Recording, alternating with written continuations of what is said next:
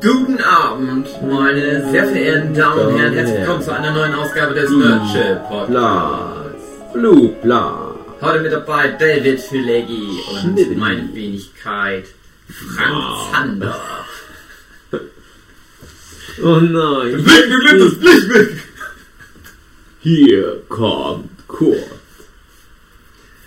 Ähm, ich weiß nicht das Thema. Dave hat sich was ausgedacht. Ich bin schon ganz aufgeregt. Ähm, ja, David. Ja, ich hab, äh, pass auf, liebe Zuhörenden. Wir sind ja jetzt gerade von, von der Berlin Convention wiedergekommen. Ich hatte überlegt, dass wir ganz kurz noch erzählen, was los ist, was wir vorhaben. Mm, Und dann können wir zu dem Thema rübergehen. Es ist so eine Mini-Zwischendurch-Folge. Vielleicht nehmen wir aber quasi eine Mini-Staffel auf, Mhm. die hiermit beginnt, wo nämlich dann manche Folgen auf einer Autofahrt aufgenommen werden. Aha. Die Nerdship on the Road Folgen. So werden sie später mal genannt Ah, ja. vor Gericht. Staffel 25. B. Uns fällt nichts mehr ein. Wir fahren mit dem Auto wohin. Mhm. Die besten Autobahnraststätten-Snacks. Platz Es 3, ist interessant. Köfte. Ich höre manchmal den Podcast ähm, Herrengedeck von so zwei Frauen. Uh, Und da ist es so, die, die wohnen beide in Berlin. Aber die eine kommt auch aus Berlin und die andere kommt aus Pl- Plauzen oder irgendwie so. Plauzen. Oder Plauen oder ich hab's gerade vergessen, wie es nochmal hieß. Es gäbe diesen Ort. Es gibt Es Bautzen, Plauen. Ja, Es gibt's beides. nein, das ist es aber nicht. Ich hab's gerade vergessen. Es ist irgendwie so ein kleines Dorf auf jeden Fall. Hm. Und da redet die halt dann manchmal drüber. Und das ist halt so ein bisschen wie so ein magischer Ort, dass die eine das ja nur vom Hören sagen kennt. Mhm. Und ich ja auch. Und dann ist aber so, dass die halt für irgendein Jubiläum sagen, so, wir machen da dann einen Roadtrip hin in der nächsten Folge. Da war ich dann richtig gehypt, so ein bisschen da drauf. Mhm. Ich dachte, ah, cool. Und hab dann aber auch immer gedacht, warum bist du da eigentlich so gehypt drauf? Weil die fahren ja nur mit dem Auto dahin. Ich höre das ja, ich sehe da ja dann trotzdem nichts von dem Dorf. Ich, äh, man hört das dann ja auch nur. Und wenn die da sind, dann sehe ich das ja trotzdem alles nicht. Aber trotzdem war ich irgendwie ganz aufgeregt Mhm. und hab dann die Folge auch angehört. Und es war halt auch genau das. das natürlich denkst du, ja gut, bringt mir irgendwie eigentlich keinen Mehrwert. Aber irgendwie fand ich es trotzdem gut. Das ist so, wenn man ausbricht aus dem Normalen, ist immer spannend, ist immer aufregend. Obwohl es eigentlich nicht so aufregend ist, in Wirklichkeit. Das ist auch wie bei irgendwie, wenn sie bei so einer, äh, wie heißt denn das, Sitcom oder so, mal Mhm. einmal raus dürfen pro Staffel aus den Mhm. Sets, die sie gebaut haben und dann mal an echten Drehorten spielen. Eigentlich ist der gleiche Bums, aber irgendwie geil. Mhm. Wo Full Aber House mal auf Hawaii war, weißt du das noch? Kannst Wer- wer war auf Hawaii? erinnern? Full House. echt? Ja, es gibt eine Doppelfolge, die spielt in Hawaii. Ich dachte jetzt direkt als erstes an El Bundy in London. Ja. Will Smith mit Prinz von Bel Air in Philadelphia. Mhm. Äh, King of Queens in China. Die Simpsons in jedem Land der Welt. Ja. Mhm. Aber denkst du, dass dann die, die Nerdship-Leute jetzt denken, ja, endlich mal eine Folge, die nicht bei einem Workshop stattfindet? Wie krass. Ist alles anders. Die Karten werden neu gemischt. ja. Das Problem ist, wir haben das ja schon gemacht, weil wir schon auf Messen Podcasts aufgenommen haben. Aber es ist nicht mehr die Regel. Es ist ja komisch, dass, also, wenn man die inoffizielle Zählweise nimmt, war ja quasi die erste Folge Live-Mitschnitt von dem 12-Stunden-Comic-Tag. Das war ja, Ja. schon sehr speziell. Dann eine der ersten Folgen war halt auch äh, Leipziger Buchmesse, was jetzt der Matthias, der gerade für die neue Webseite, die wir haben, die Hashtags nochmal zusammenträgt. Der hat auch nochmal gemeint, wie, wie schlecht das alles noch war, wie schlecht der Ton war. Ja. Da mich ganz sehr geschämt. Und da war ja eigentlich, wenn du es so nimmst, die Buffy-Folge, die die erste war, die auf einem Workshop stattfand, auch exotisch. Weil damals gab es innerhalb der ersten, ich weiß nicht, acht, neun Folgen, gab es ja noch kein Muster, Ja. wo die normalerweise stattfinden, weil alles immer in einem das anderen Kontext war. richtige Muster war ja eigentlich. Na, eine Party. Oder halt so Freunde treffen von euch. Nee, eigentlich online. Ach so, saßt online ihr da nicht Daniela und zusammen? Stefan. Irgendwie habe ich das abgespeichert, dass ihr da zusammen in einem Raum wart. Nee. Dass ihr euch bei Daniela zum Beispiel getroffen habt. Mhm. Ah, aber interessant. Das war online. Wir waren Das- früher schon mal so weit, dass wir es online gemacht haben, was du jetzt immer boykottierst. Oh. So fing das eigentlich alles an. Naja. Naja. Ich bin dafür, dass das niemals komplett online geht. Ich weiß nicht, ob wir es hinbekommen, endlich mal die Stephen King Folgen aufzunehmen. Oder wenigstens den Philipp Petzold mal da per Skype zuzuschalten. Aber ich finde trotzdem, dass dann die meisten Leute im Raum mit rumsitzen müssen. Wir hatten ja neulich mal ein Skype-Phonat oder wie das dann heißt, oder Discord, Video-Chat, wo du in André in Leipzig war und ich war hier und wir haben dieses Drehbuch erarbeitet für den furchtbaren Film, ja. den es im Internet gibt. Ich weiß nicht, wie der heißt. Blickdicht einfach nur. Keine Ja. Ahnung. Heißt der einfach nur so? Oh. Der einzige Film mit Deutschrap versus Haustiere. Und da wusste ich auch wieder ganz oft nicht, ob ihr nebenbei schlaft.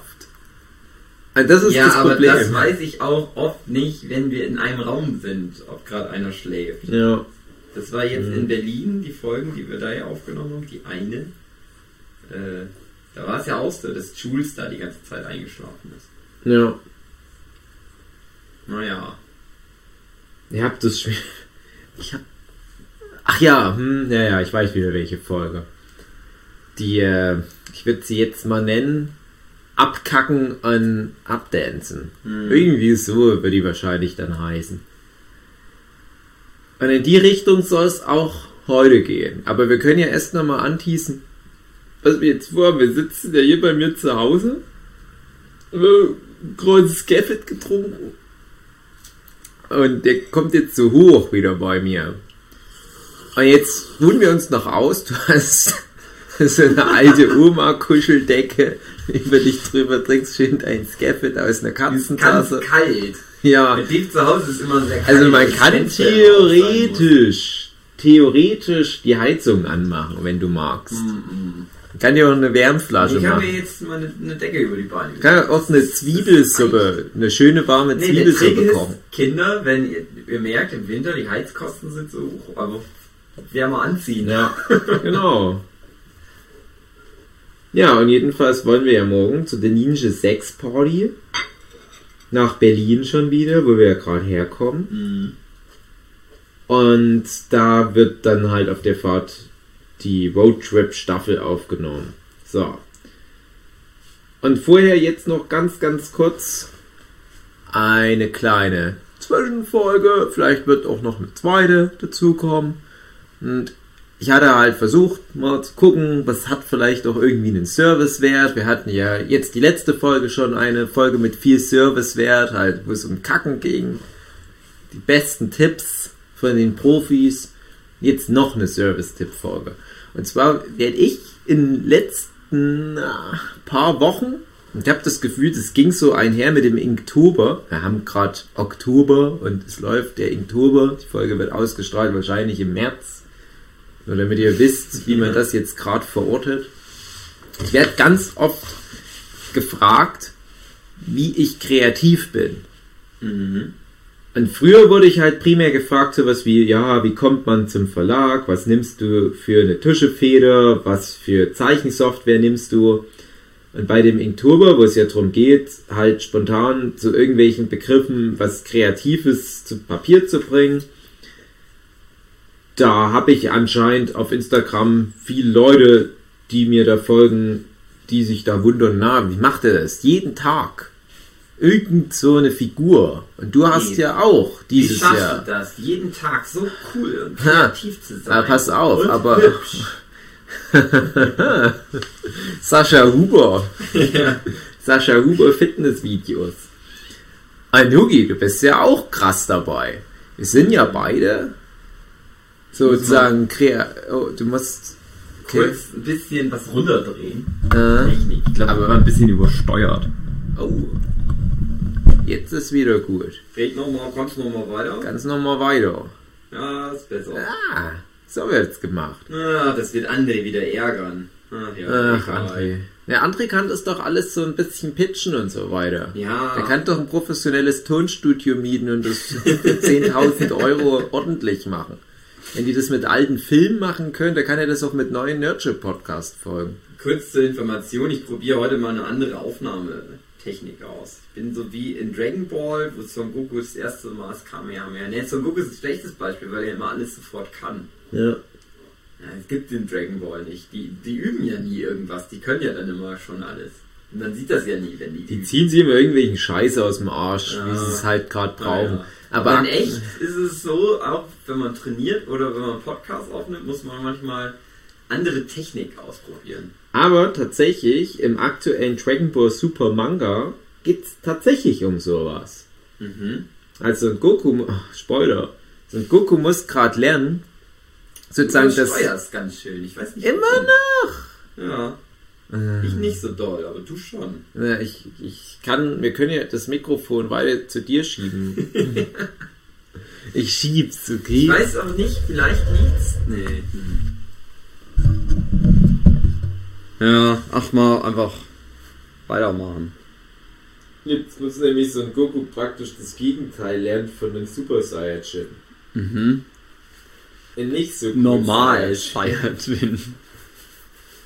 Und das ist halt sowas, wo der halt jahrelang immer das gleich gemacht hat. Er hatte immer die gleiche Einstellung beim Podcast aufnehmen. Mhm. Und jetzt muss der eine neue Einstellung ausprobieren. Naja, aber. So. Ich habe ja mitbekommen, du hast jetzt in letzter Zeit immer mal wieder Livestreams gemacht. Also da gibt es ja so ein paar junge, angehende Mangaka, die dann auch viel bei dir nachfragen. Hugi, wie machst du das? Wie kannst du immer so und so?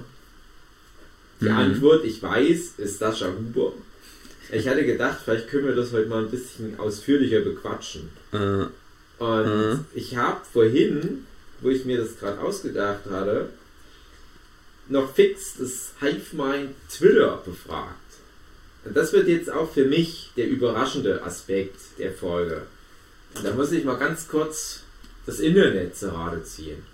jetzt ist jetzt los. Jetzt geht es nämlich los. Jetzt geht's so Und zwar habe ich los, das HiveMind Internet spontan gefragt, ob die für Mhm. uns ein paar Begriffe haben, sodass wir mal was brainstormen können. Jetzt ist die Überlegung, wollen wir erst generell was zum Thema Kreativsein erzählen oder wollen wir direkt loslegen? Weil ich glaube, wenn wir erstmal allgemein was erzählen, ist besser. Und dann können wir ja nochmal am Ende das Experiment wagen, live vor Kamera ein Manga-Konzept zu erarbeiten, wie wir das ja manchmal auf den Workshops machen. Aber wir müssen aus unserer Comfortzone raus, weil wir nämlich Vorschläge aus der Community nehmen müssen. Der Amateur wartet auf Eingebung, der Profi setzt sich hin und fängt an zu arbeiten. Das Genau. ist meine Lebensphilosophie für kreatives Arbeiten. genau. Kenne ich von Heinz Strunk, aber der hat es irgendwo geklaut, aber ich weiß nicht woher. Es ist aber Also es auch bedeutet das so viel wie- Richtige. Das bedeutet so viel wie du kannst halt, wenn du aber nur so wartest, dass dir irgendwas einfällt, dann kannst du lange warten. Meistens. Aber wenn du dich hinsetzt und einfach mal anfängst, dann kommst du dann irgendwann dazu. Also es ist viel kreativ sein, ist auch viel auch arbeiten. Gerade wenn man so Comics gedöns macht, das ist ganz viel davon ist halt nicht so die geniale Idee, sondern ganz viel davon ist einfach nur so Punkt A zu Punkt B Mhm. verbinden. Aber dabei kommt dann oft so, entsteht dann überhaupt erst Punkt B, Mhm. der dann richtig cool ist. Naja, Ich finde halt auch, du kannst, es ist ja auch die alte, der alte Ausspruch, du kannst nichts Neues mehr machen, Mhm. aber du kannst die ganzen bestehenden Konzepte, Ideen neu kombinieren. Ja. Und dann denken alle, oh, wie krass. Und wenn du alle aktuellen, erfolgreichen Konzepte in Medien nimmst, dann sind das alles alte Schinken, die aber irgendwie einen interessanten Twist bekommen haben, weil irgendjemand gesagt hat, komm, lass uns hier mal noch einen Schritt weiterdenken. Und das könnte man jetzt hypothetisch durchspielen an Beispielen, aber auf den Punkt gebracht bedeutet es einfach nur, was du im Fernsehen oder im Kino aktuell bekommst, das kann nichts anderes sein als eine Kopie von irgendwas. Mhm. Manche Leute, die verheimlichen das gar nicht und machen es halt ganz offen, zum Beispiel so Serien wie Stranger Things. Es gibt ein paar, die versuchen krampfhaft irgendwas neu zu erfinden. Entweder wird es dann halt total abgespaceter Bullshit, der halt einfach nicht funktioniert, oder es wird halt so ein Haufen an Konzepten da reingemüllt in der Hoffnung, dass irgendwas davon vielleicht schon neu sein könnte dass es unterm Strich auch wieder nicht so richtig funktioniert. Also es, es lohnt sich nicht zu weit in der Hinsicht über den Teller ranzuschauen. Die Mhm. besten Konzepte sind eh Sachen, die relativ einfach fassbar aus dem Alltag genommen werden können. Deswegen sage ich auch immer, egal wie fantastisch deine Wel- Welt ist, in der du eine Geschichte erzählst, du musst immer eine Erdung drin haben. Und deswegen Mhm. ist es ja immer wichtig, dass du was aus deinem Leben mit einbringst, dass du das Gefühl vermitteln kannst, dass die Figuren in deiner Geschichte echte normale Probleme haben, die irgendwie authentisch sind, egal ob die Geschichte im Weltall stattfindet, in einer anderen Dimension oder in der fernen Zukunft oder auf dem Meeresboden. Es bringt halt nichts, wenn auch die ganzen Figuren und der Alltag innerhalb dieser Welt komplett frei erfunden ist. Das Mhm. geht nicht. Siehe auch Harry Potter, was das halt gut macht, wo du halt diese super krass fantastische Welt hast, aber eigentlich ist es zu 95% ganz normal.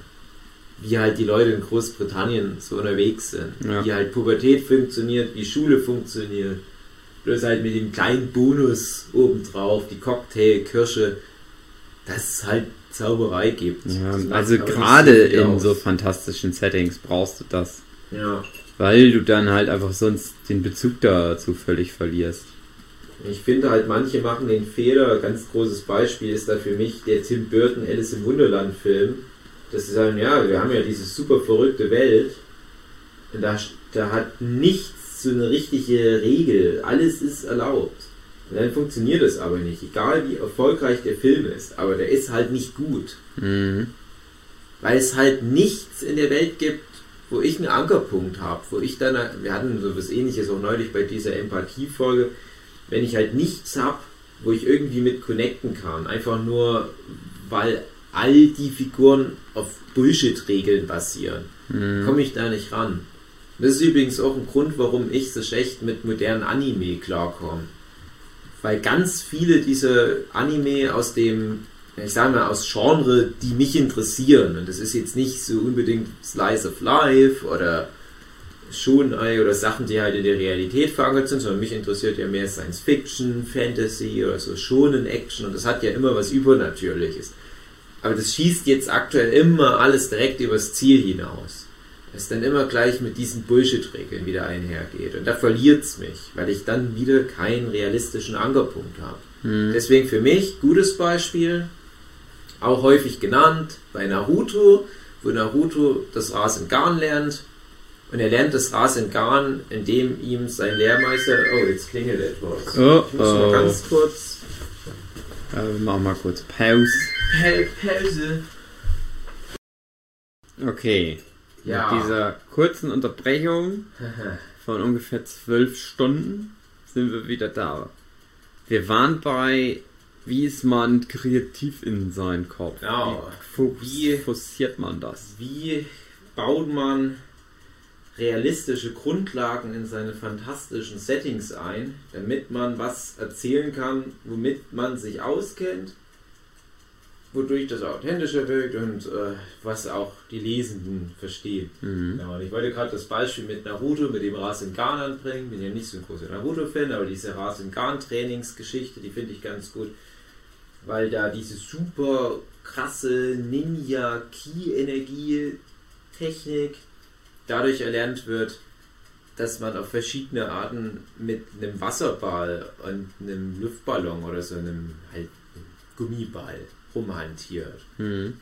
Da kommt sowas wie Katzen drin vor und die Katzen mit was spielen. Und daraus erschließen die sich, ah ja, okay, so muss ich das machen, so muss ich mein Chakra zum Zirkulieren bringen, anhand dieser in Realismus vererdeten physikalischen Grundlagen, damit es im Rahmen der Bullshit-Gesetze unseres schon Manga-Universums eine krasse Superattacke wird. Mhm. Und das kann ich halt nachvollziehen. Weil wir hatten vorhin das Thema Dragon Ball, da finde ich das auch ganz nachvollziehbar, einfach nur das Training bei Muten Roschen, Mhm. Roshi. Das ist halt sowas wie Milch austragen oder einen Acker umgraben. Das ist ja klar, das ist körperliche Ertüchtigung und da wird man stärker und die haben aber noch Gewichte dran, schweren Mhm. Schildkrötenpanzer. Und dann machen die die schwere Arbeit mit noch mehr Gewicht, also ist es noch schwerer, kann ich verstehen. Zwischendurch werden sie noch von einem Dinosaurier gejagt. Ja, das ist für mich so ikonisches Manga-Training.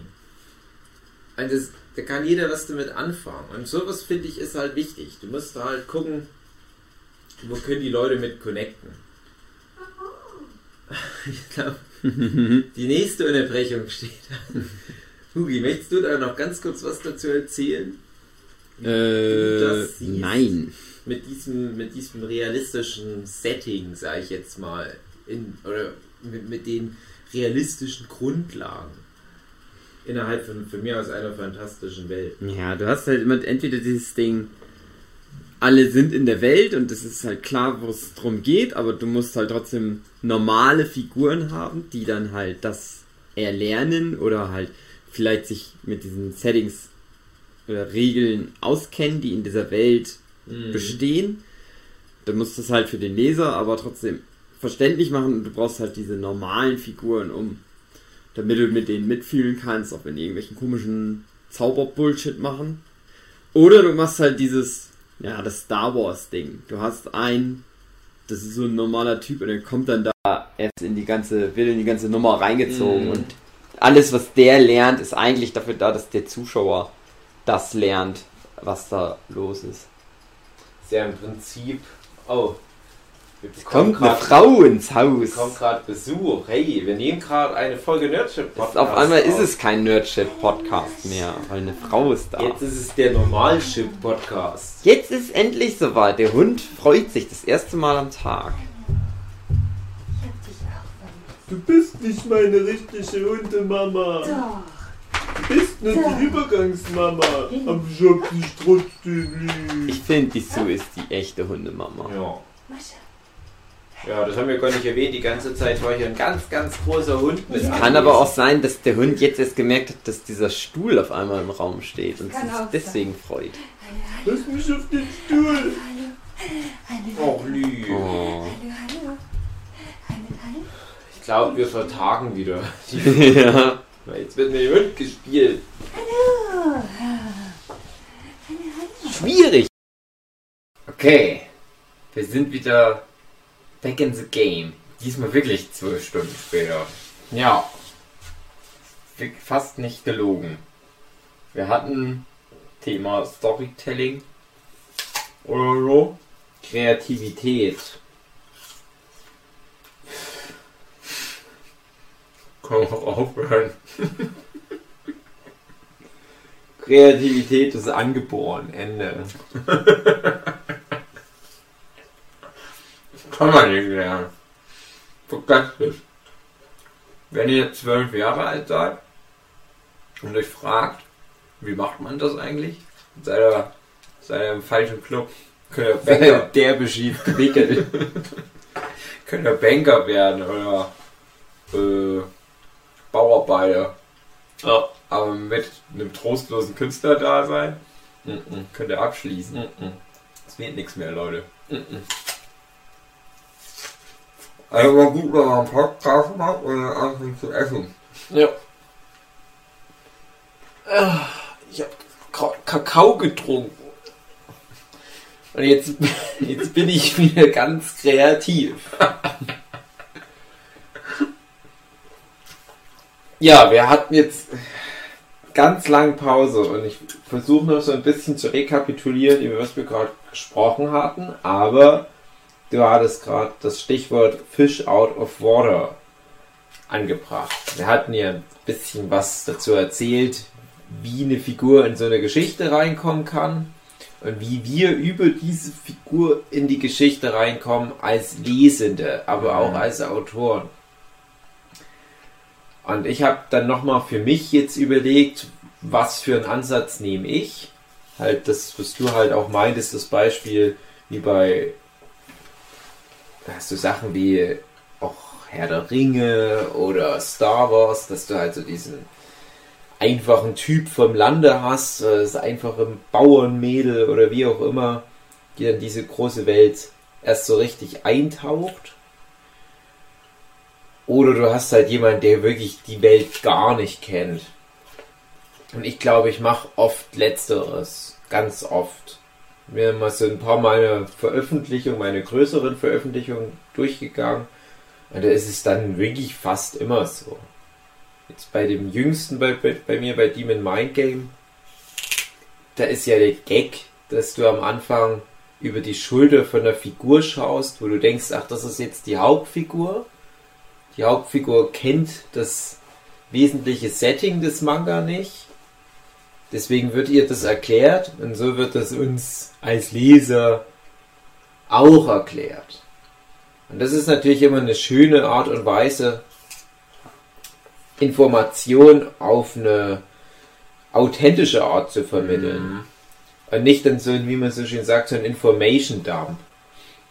Ja, beim Struwelpeter bei mir zum Beispiel war es auch so, dass der Struwelpeter ja ein paar Jahre auf Weltreise war, der kommt zurück und es hat sich alles geändert und deswegen trifft er dann halt ein paar Leute, die ihm erstmal erklären müssen, was da die letzten Jahre los war.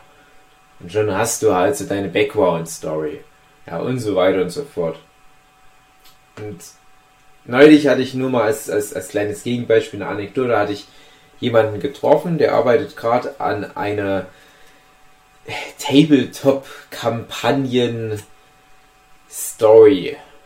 Also der will eigene, nee, nicht Tabletop, so Pen-Paper-Zeugs halt. Der will halt irgendwelche riesigen neuen Fantasy-Epen schaffen, die aber im Wesentlichen über Rollenspielkampagnen erzählt werden.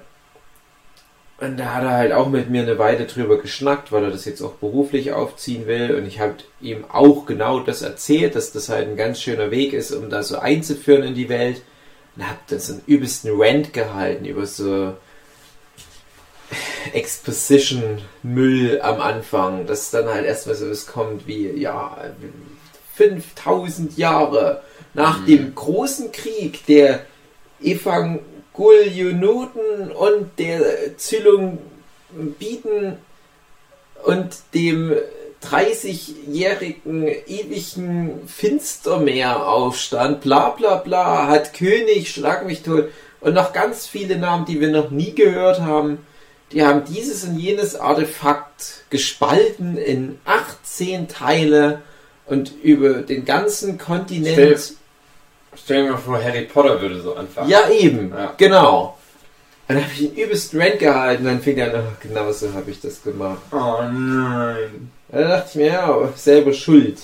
also wenn man es so macht, dann braucht man sich nicht wundern, wenn man dann links und rechts die Narrativ-Backpfeife abbekommt. Wir haben übrigens ein bisschen Schreck bekommen, als wir neulich mal angefangen hatten, die der dunkle Kristall-Serie anzugucken, weil das auch so anfängt. Ich dachte mir, ach, das ist nicht euer Ernst. Show, don't tell, Trottel. Du kannst ja solche Sachen wirklich so wunderbar über die ganze Laufzeit von so einer Geschichte immer mal wieder einstreuen. Mhm. Das ist wirklich bei Harry Potter ist es wirklich sehr gut gemacht, dass du gerade am Anfang aus der Sicht von einem Muggel in die Welt Ja. Reingehst, ne? Fish out of water, also noch mehr geht nicht. Und dann also ich rede jetzt noch gerade sogar von Vernon Dursley und dann hast du aber mit Harry Potter, der dann so richtig in die Welt eintaucht, Mhm. das ist ja noch extremer. Jemand, der dann mit, mit 10, 11 Jahren das erste Mal überhaupt damit zu tun hat. Und du bist bestenfalls als Leser ja auch etwa in dem Alter und du weißt genauso wenig über diese magische Welt. Das ist fein, das ist geschmeidig, das ist ein guter Einstieg in so eine Welt. Du musst nicht am Anfang den Lesern schon alles mitgeben. Ist total unnötig. Also teilt euch das auf und macht eure Welt, die ihr da entwerft, nicht wichtiger als sie ist.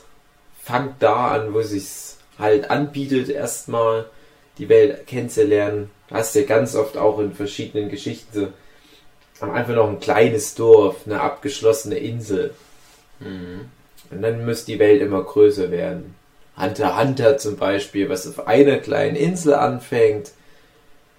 Und der Held kennt doch im Wesentlichen nur diese Insel und auch wenn es eine Fantasy-Welt ist, deren Regeln der Held schon im Wesentlichen kennt, ist es halt für ihn auch dann nach dieser Frodo Beutlin, Luke Skywalker Machart dann doch halt auch eine schöne große neue Welt, die sich ihm eröffnet, wenn er erstmal die Insel verlässt.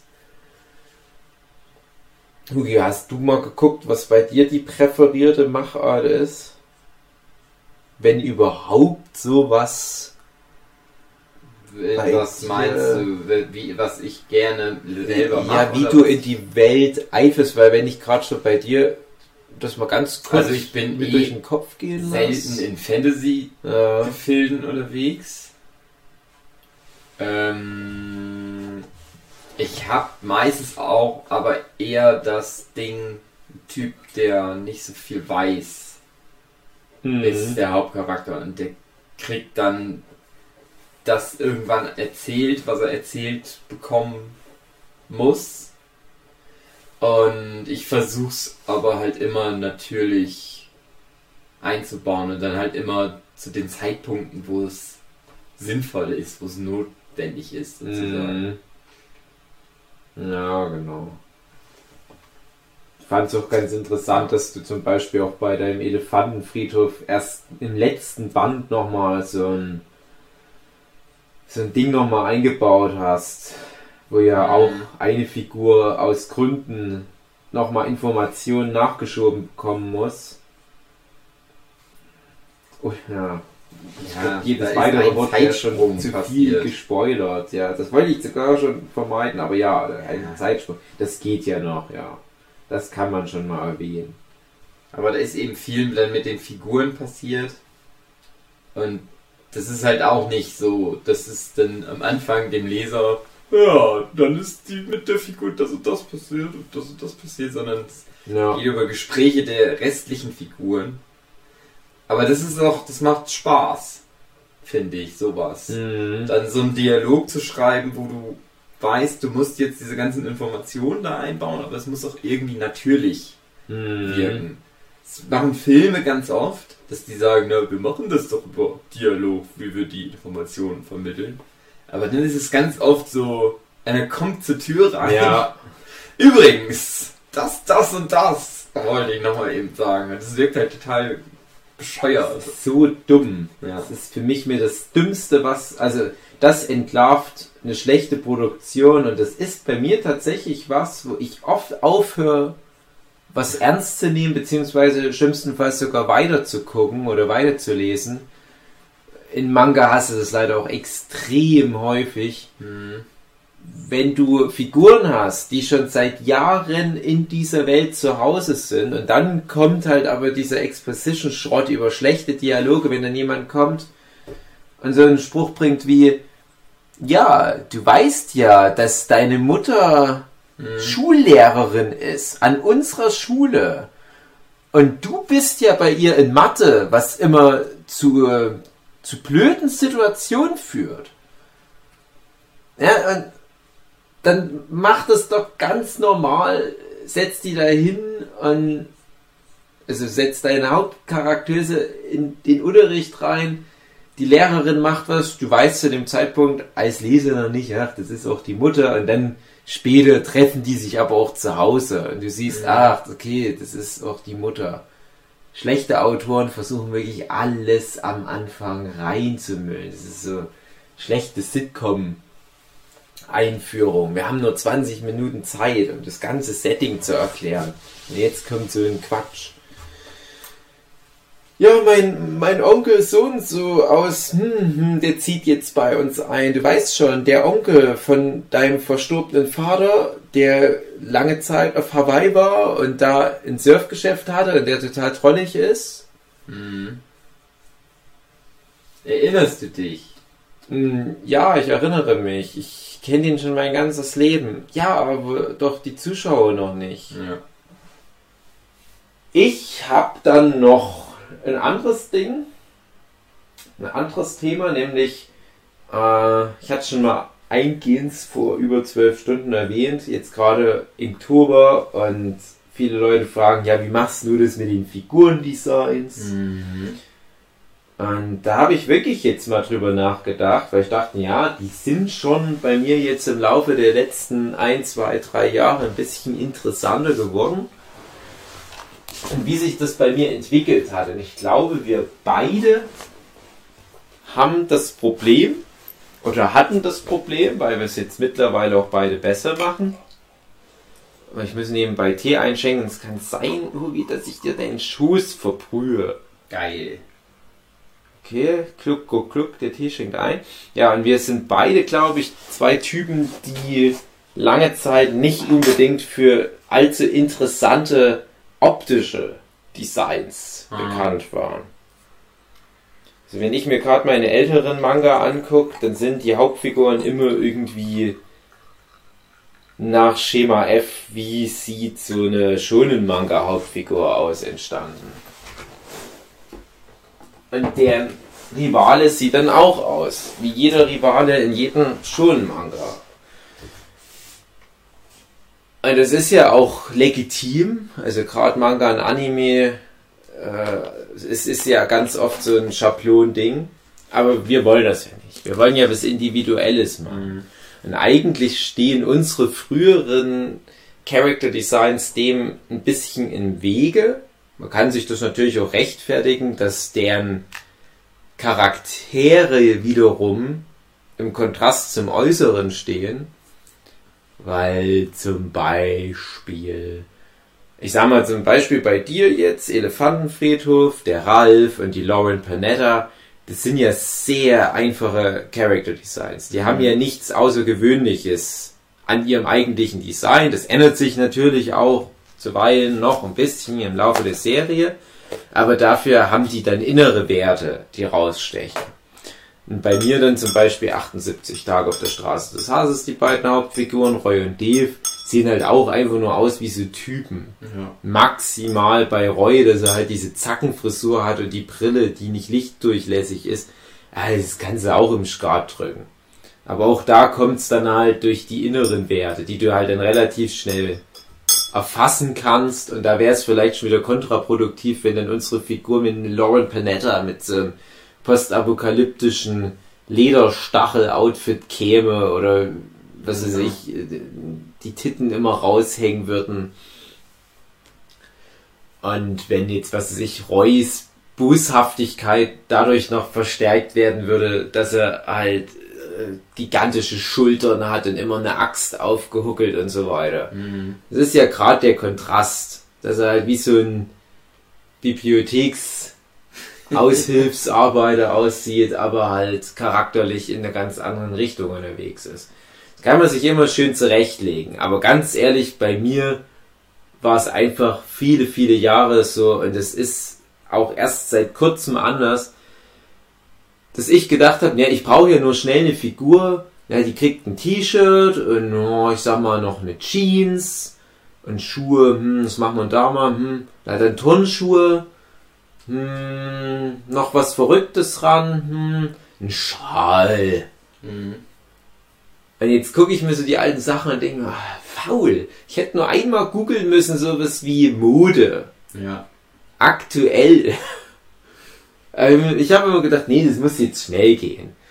Und ich habe überlegt, was ist denn jetzt anders bei mir geworden? Und es ist wirklich, dass ich halt dieses einfache mal fix googeln mache und vielleicht auch ein bisschen mehr auf meine Umgebung achte. Was haben Leute in Fernsehserien an, die ich angucke? Ja. Mittlerweile entwickle ich da langsam so einen Blick. Kannst du dann auch gleich nochmal was dazu erzählen?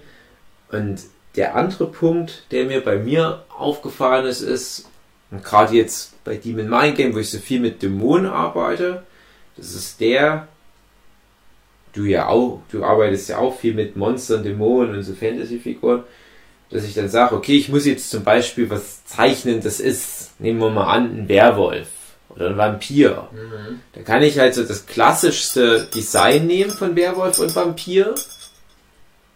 Und das kann ich auch technisch gut umsetzen. Und früher hätte ich das auch genauso gemacht. Ich hätte halt gesagt, okay, ich brauche jetzt hier für den Manga einen Werwolf. Ich weiß ja, wie ein Werwolf aussieht, aus zahlreichen Filmen, so ein bisschen die zerrissenen Klamotten und ja, alles wie üblich. Und dann wäre das halt aber langweilig gewesen. Das wäre halt sofort wieder aus dem Gedächtnis rausgekommen. Und jetzt auch bei Demon Mind Game, da brauche ich dann halt immer mal einen Zyklop und ich kann halt dann einfach den Weg des geringsten Widerstands gehen und sagen, das ist halt einfach nur ein Typ, vielleicht irgendwie ein bisschen stark und hat vielleicht noch eine Rüstung an, aber halt das Wesentliche ist, der hat ein Auge. Und was sich aber geändert hat, wenn ich sowas mache und auch sehe, ja, für das, was es ist, ist es ja jetzt gut geworden, sage ich mir mittlerweile, ja, aber das reicht noch nicht. Da muss noch mindestens eine Sache ran, die das nochmal auf das nächste Level hieft. Und ich sage dann zum Beispiel bei einem Werwolf, das ist jetzt nur so in den Raum rein, es ist nicht nur ein Werwolf, sondern der hat noch, was weiß ich, so einen Weltraumanzug an. Und dann fragst du dich, oh, was ist denn da passiert? Ist das mal ein Astronaut gewesen und der ist dem Mond zu nah geflogen und ist da dann zum Werwolf geworden? Ja, nur so als, als äh, gerade spontane Eingebung. Aber genau das macht ein Figurendesign interessant. Und ich habe jetzt auch die ganzen Inktober-Sachen alle nach dem Schema entwickelt. Ich habe zum Beispiel vor mir liegt gerade ein Ordner mit ganz vielen Inktober-Sachen. Wie gesagt, da kommen ja die meisten Fragen, wo die Leute dann kommen. Ja, wie bist du denn auf das Design gekommen? Und ganz ehrlich, die einfachste Antwort ist, ich kombiniere einfach zwei Designideen. Ich habe zum Beispiel hier eine, da wollte ich einfach nur so einen kleinen, quirligen Schonenheld machen. So spitze, so ein Goku-Frisur, so cool gerade mit einer Faustattacke und nicht mehr. Und genauso sieht es aus. Die generischste Figur aller Zeiten. Und dann hatte ich aber noch eine Idee für, für so ein anderes Design, nämlich eine Figur, die so eine Art mh, flüssige, greifbare Aura hat.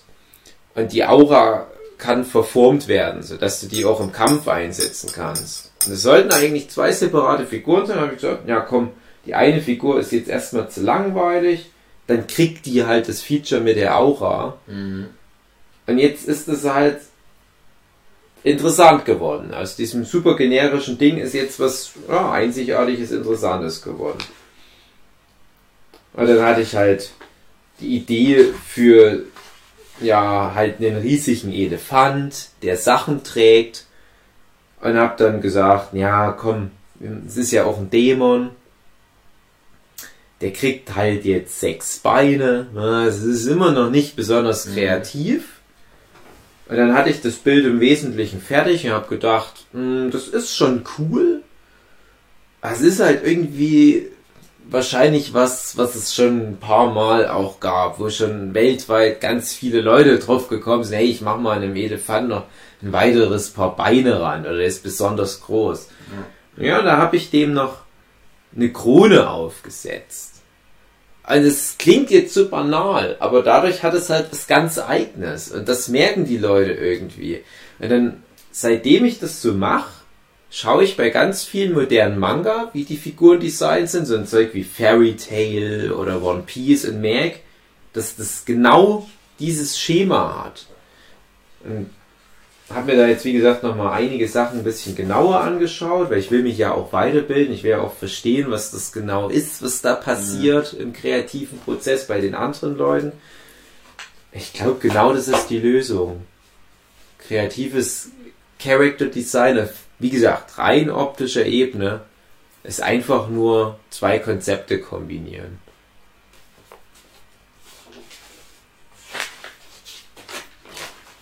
Wie siehst du deine Character Design Entwicklung im Laufe der Jahre? Ja, also ich habe ja eh das Ding, dass ich viele Figuren, die sind einfach nur so aus Nebenfiguren raus entstanden. Mhm. Und da war halt auch, das war dann halt was, wo ich dann irgendwann mal entschieden habe, ich muss mir jetzt mal mehr Mühe geben für jede Figur, auch für Nebenfiguren, weil das eben passiert. Und ich mich dann immer so ein bisschen geärgert habe, dass dann viele der späteren Hauptfiguren alle so banal aussahen. Weil ich am Anfang auch mir da keine Mühe für gegeben habe, weil ich dachte, das sind eh nur irgendwelche Nebenfiguren. Mhm. Wo ich das mal realisiert habe, habe ich gedacht, ja okay, du musst jetzt ein bisschen mehr drauf achten, weil es könnte sein, dass die Mhm. dann mal später wichtig werden. Und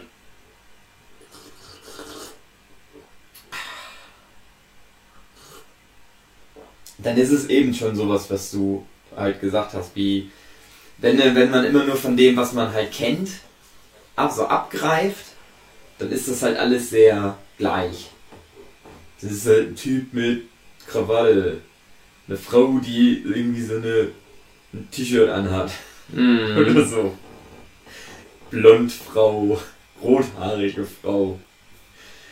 Und da hilft es dann halt wirklich einfach mal zu googeln und einfach mal vielleicht so außen, außerhalb des seines Wissensspektrums irgendwie neue Informationen reinzubringen. Das hilft ungemein.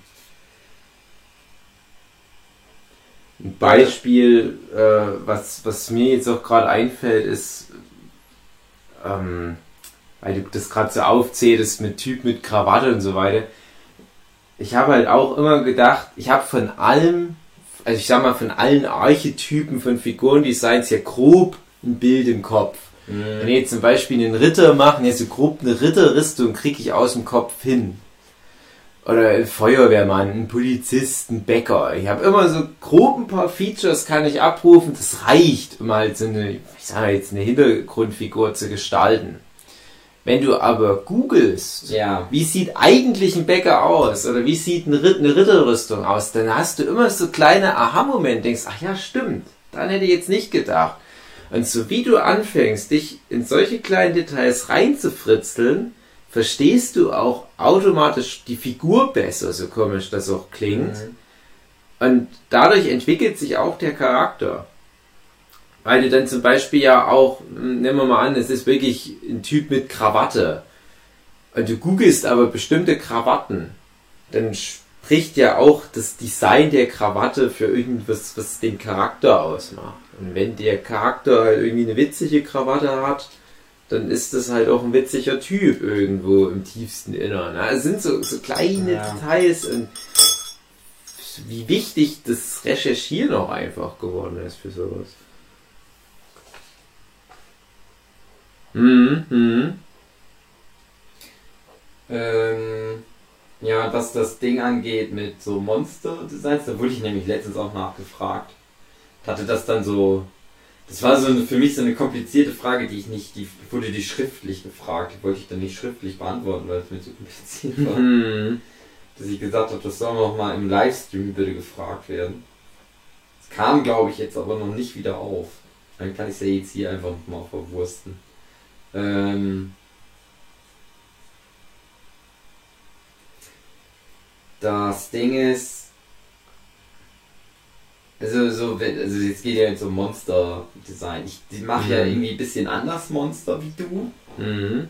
So, deine sind noch ein bisschen so cartooniger, würde ich mal sagen. Also meine sind ja schon drauf aus, dass die wirklich möglichst Mhm.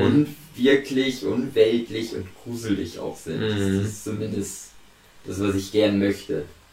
Ja, das ist der eigentliche Horror. Das ist was ist, was man nicht fassen kann. Und bei mir Mhm. sind, ist ja gerade bei Demon Mind Game das Konzept, das muss eine funktionierende Welt sein. Deswegen müssen die auch so rein biologisch, physikalisch funktionieren. Und es gibt bei mir sowas wie bei dir, aber das ist wie eine andere, andere Gruppierung. Das sind, ja, aber das würde jetzt zu weit gehen. Aber bei dir ist es wirklich so, die Figuren, die du gestaltest, die würden nicht zusammen irgendwie eine Gesellschaft gründen. Ja. Und der eine wird dann der Bäcker und der andere der Feuerwehrmann Genau. und der andere bringt Müll raus. Sondern das sind halt wirklich nur Figuren, die uns irgendwie faszinieren, aber auch abstoßen sollen. Ja. Und selbst, aber trotzdem ist es da auch oft, ganz oft einfach Kombination von zwei unterschiedlichen Sachen. Und als ich damit angefangen habe, war das auch wirklich auch einfach nur so, oh, was ich gerade so im Kopf habe. Und dann habe ich aber auch angefangen, irgendwann mal zu überlegen, ja, was, was gäbe es denn noch, was irgendwie komisch ist in der echten Welt? Und dann ist es oft sowas wie Schnecken bei mir oder Insekten und dann guckt man sich sowas mal an Hm. und baut das immer noch mal irgendwie mit ein. Und dann halt ja, das hilft dann aber auch wieder so, dass das, dieses Grundwissen zu vergrößern. Dass man dann nicht unbedingt jedes Mal vielleicht noch nachgucken muss, weil du dann eher noch mal eine Idee im Kopf hast. Merkwürdigerweise ganz oft sind es auch so ganz normale Gegenstände, Mhm. die ich kenne aus dem Alltag. Wie eine Jacke. Ja, aber, aber das ist ja genau das, was wir vor zwölf Stunden am Anfang des Podcasts hatten. Das, das ist halt, wie gesagt, du hast diese außerweltlichen, unfassbaren Dinge, die aber trotzdem im Kontrast eigentlich zu diesem Außerweltlichen sich auf irdische Sachen beziehen. Mhm. Und dadurch hast du aber den krassen Kontrast. Du gibst dem Betrachter was, was er scheint zu kennen, was er aber hinterfragen muss. Mhm. Jetzt müsste ich gerade überlegen, was so die, die jüngsten Sachen waren, die du so gezeichnet hast. Aber äh, du hattest ja dieses S-artige Kind mit der Regenjacke, was so rumstand. Und du denkst, du kennst das Konzept von Kind, was rumsteht, aber dann ist da was so off, sag ich mal. Stimmt was nicht mit dem Kind. Oder jetzt auf der Convention hattest du das mit diesen Kästen, die ineinander geschachtelt waren und so weiter. Und, und man erkennt halt aber immer wieder Sachen darin oder man versucht Sachen darin zu erkennen, man versucht seine, seine Mustererkennungssoftware durchs Gehirn zu raddern, aber die schlägt nicht an, weil was nicht stimmt. Und das ist dann eigentlich immer so der Horror, dass du dich nicht mehr auf deine Vorbildung verlassen kannst. Und wie gesagt, das ist ja genau das, was wir auch schon vor zwölf Stunden besprochen hatten.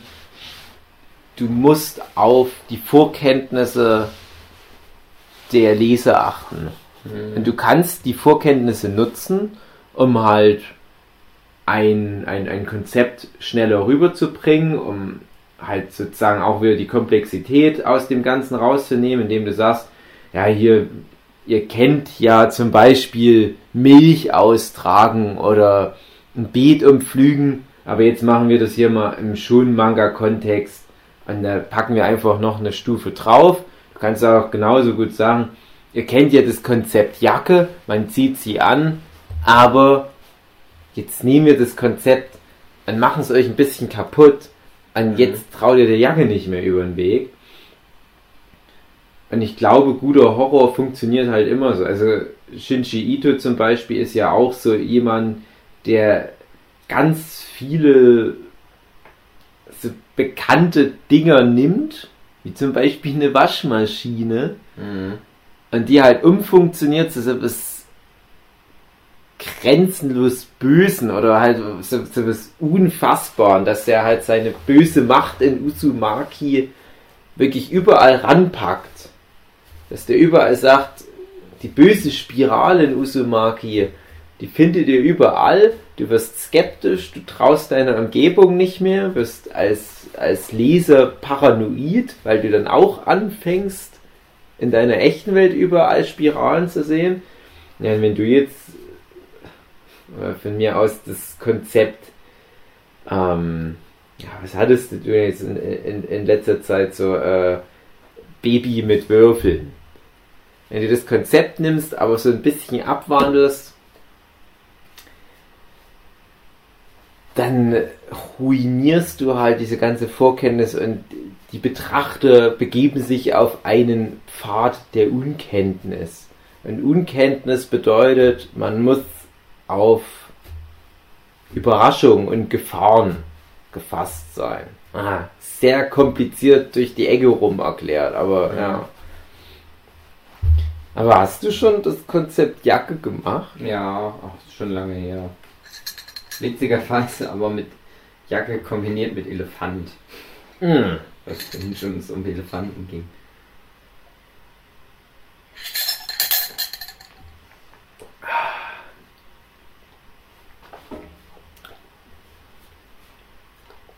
Natürlich, um wieder auf dieses Thema Hintergrundcharaktere einzugehen, äh, ist natürlich aber auch wieder schwierig, wenn dann alle Figuren, die irgendwie auch nur eine halbwegs annehmbare Nebenrolle haben, interessant aussehen, weil dann ist es auch wieder nichts mehr wert, dass irgendjemand interessant aussieht. Ja. Das habe ich oft das Problem bei One Piece, dass jede auch noch so irrelevante Nebenfigur, die eigentlich wirklich nur mal für ein paar Kapitel als so Stichwortgeber auftaucht, so ein krasses, extravagantes, detailliertes Design hat, dass ich mir denke, ach, was für eine Verschwendung. Hm.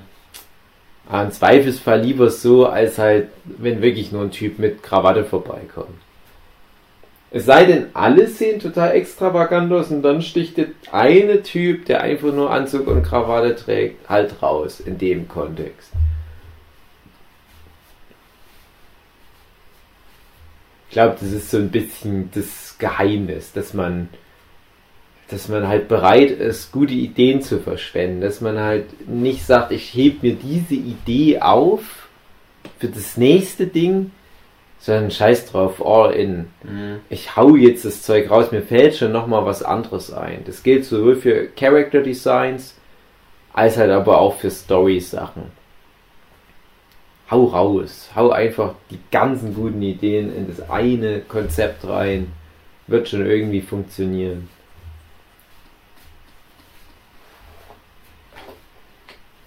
Ah, wie wirst du dann mit diesen Horror-Designs, wenn du da Geschichten machst, wirst du dann noch planen, solche außerweltlichen Gruselfiguren wirklich mit einer Art Charakter zu beseelen oder wirst du wahrscheinlich die nur als so Schreckgestalten ohne Sinn und Verstand mal nutzen? Hm. Naja. Manchmal so, manchmal so. Ich glaube, dass die oft eher so eine Art Konzept dienen werden, dass die für was stehen sollen. Ich habe ja auch schon Ideen für eine Geschichte, wo die wirklich dann eigentlich einen Charakter haben müssen. Mhm. Aber das ist halt doch das Ding, das kann ich mir auch gut vorstellen, dass das eh alles dann nochmal anders wird, wenn es wirklich mal an eine richtige Geschichte geht. Also bis jetzt alles, was ich mit Monstern in Geschichten gemacht habe, da sind die halt einfach nur Monster. Bis jetzt. Mhm.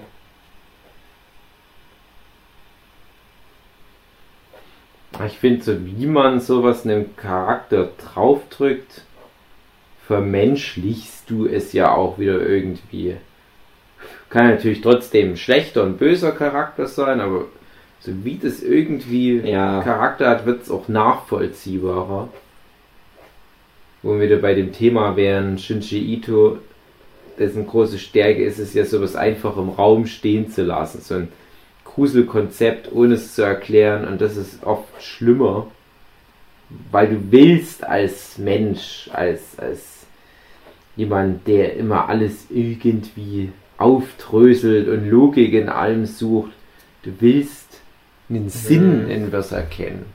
Wenn aber was einfach nur aus unerfindlichen, auch wieder außerweltlichen Gründen, wenn überhaupt Gründen handelt, Ja. Das ist so ein bisschen meine Angst, äh, die ich habe, dass ich das nicht so auf sich beruhen lassen kann. Irgendwie.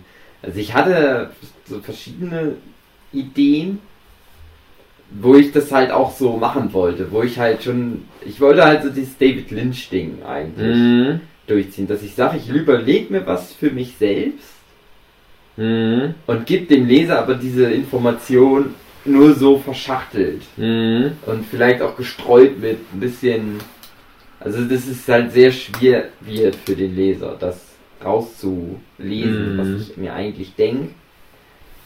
Und das ist aber ganz schwer irgendwie, finde ich. So halt irgendwie noch trotzdem eine, eine gute, nachvollziehbare Geschichte irgendwie zu erzählen, aber dann auch so Basisinformationen komplett irgendwie wegzulassen. Weil du ja, wenn, also das geht mir zumindest so, wenn ich mir dann sowas überlege, ähm, dann sind diese ganzen Informationen da und die Sachen, die ich halt gern haben möchte. Äh, aber das dann auch so zu ver... Also trotzdem das zu streuen in die Geschichte rein, ohne dass es zu offensichtlich ist, dass es zu, au zu dumm wieder wird. Mhm. Das ist so eine Gratwanderung, weiß ich auch nicht. Ob ich das hinkriegen werde. Hm.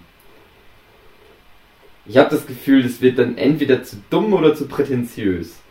Mhm. Und so dieses Mittelding zu finden, das ist so ja, schwierig. Also ich habe da gemerkt, wenn ich eine Geschichte habe, die einen großen Überbau hat, also Beispiel ist bei mir 78 Tage, wo ich ja von Anfang an wusste, was die Idee hinter der Geschichte ist. Also seit elf Jahren trage ich halt sozusagen die Auflösung schon mit mir rum. Bin aber in dem Comic, in den gerade mal 20 festen Story-Kapiteln, die bisher veröffentlicht wurden, nicht mal ansatzweise dem Kern der Auflösung nahe gekommen, weil ich halt dachte, na, ich mache das ja über viele Jahre regelmäßig. Irgendwann nähere ich mich dem und am Ende löse ich es halt auch normal auf.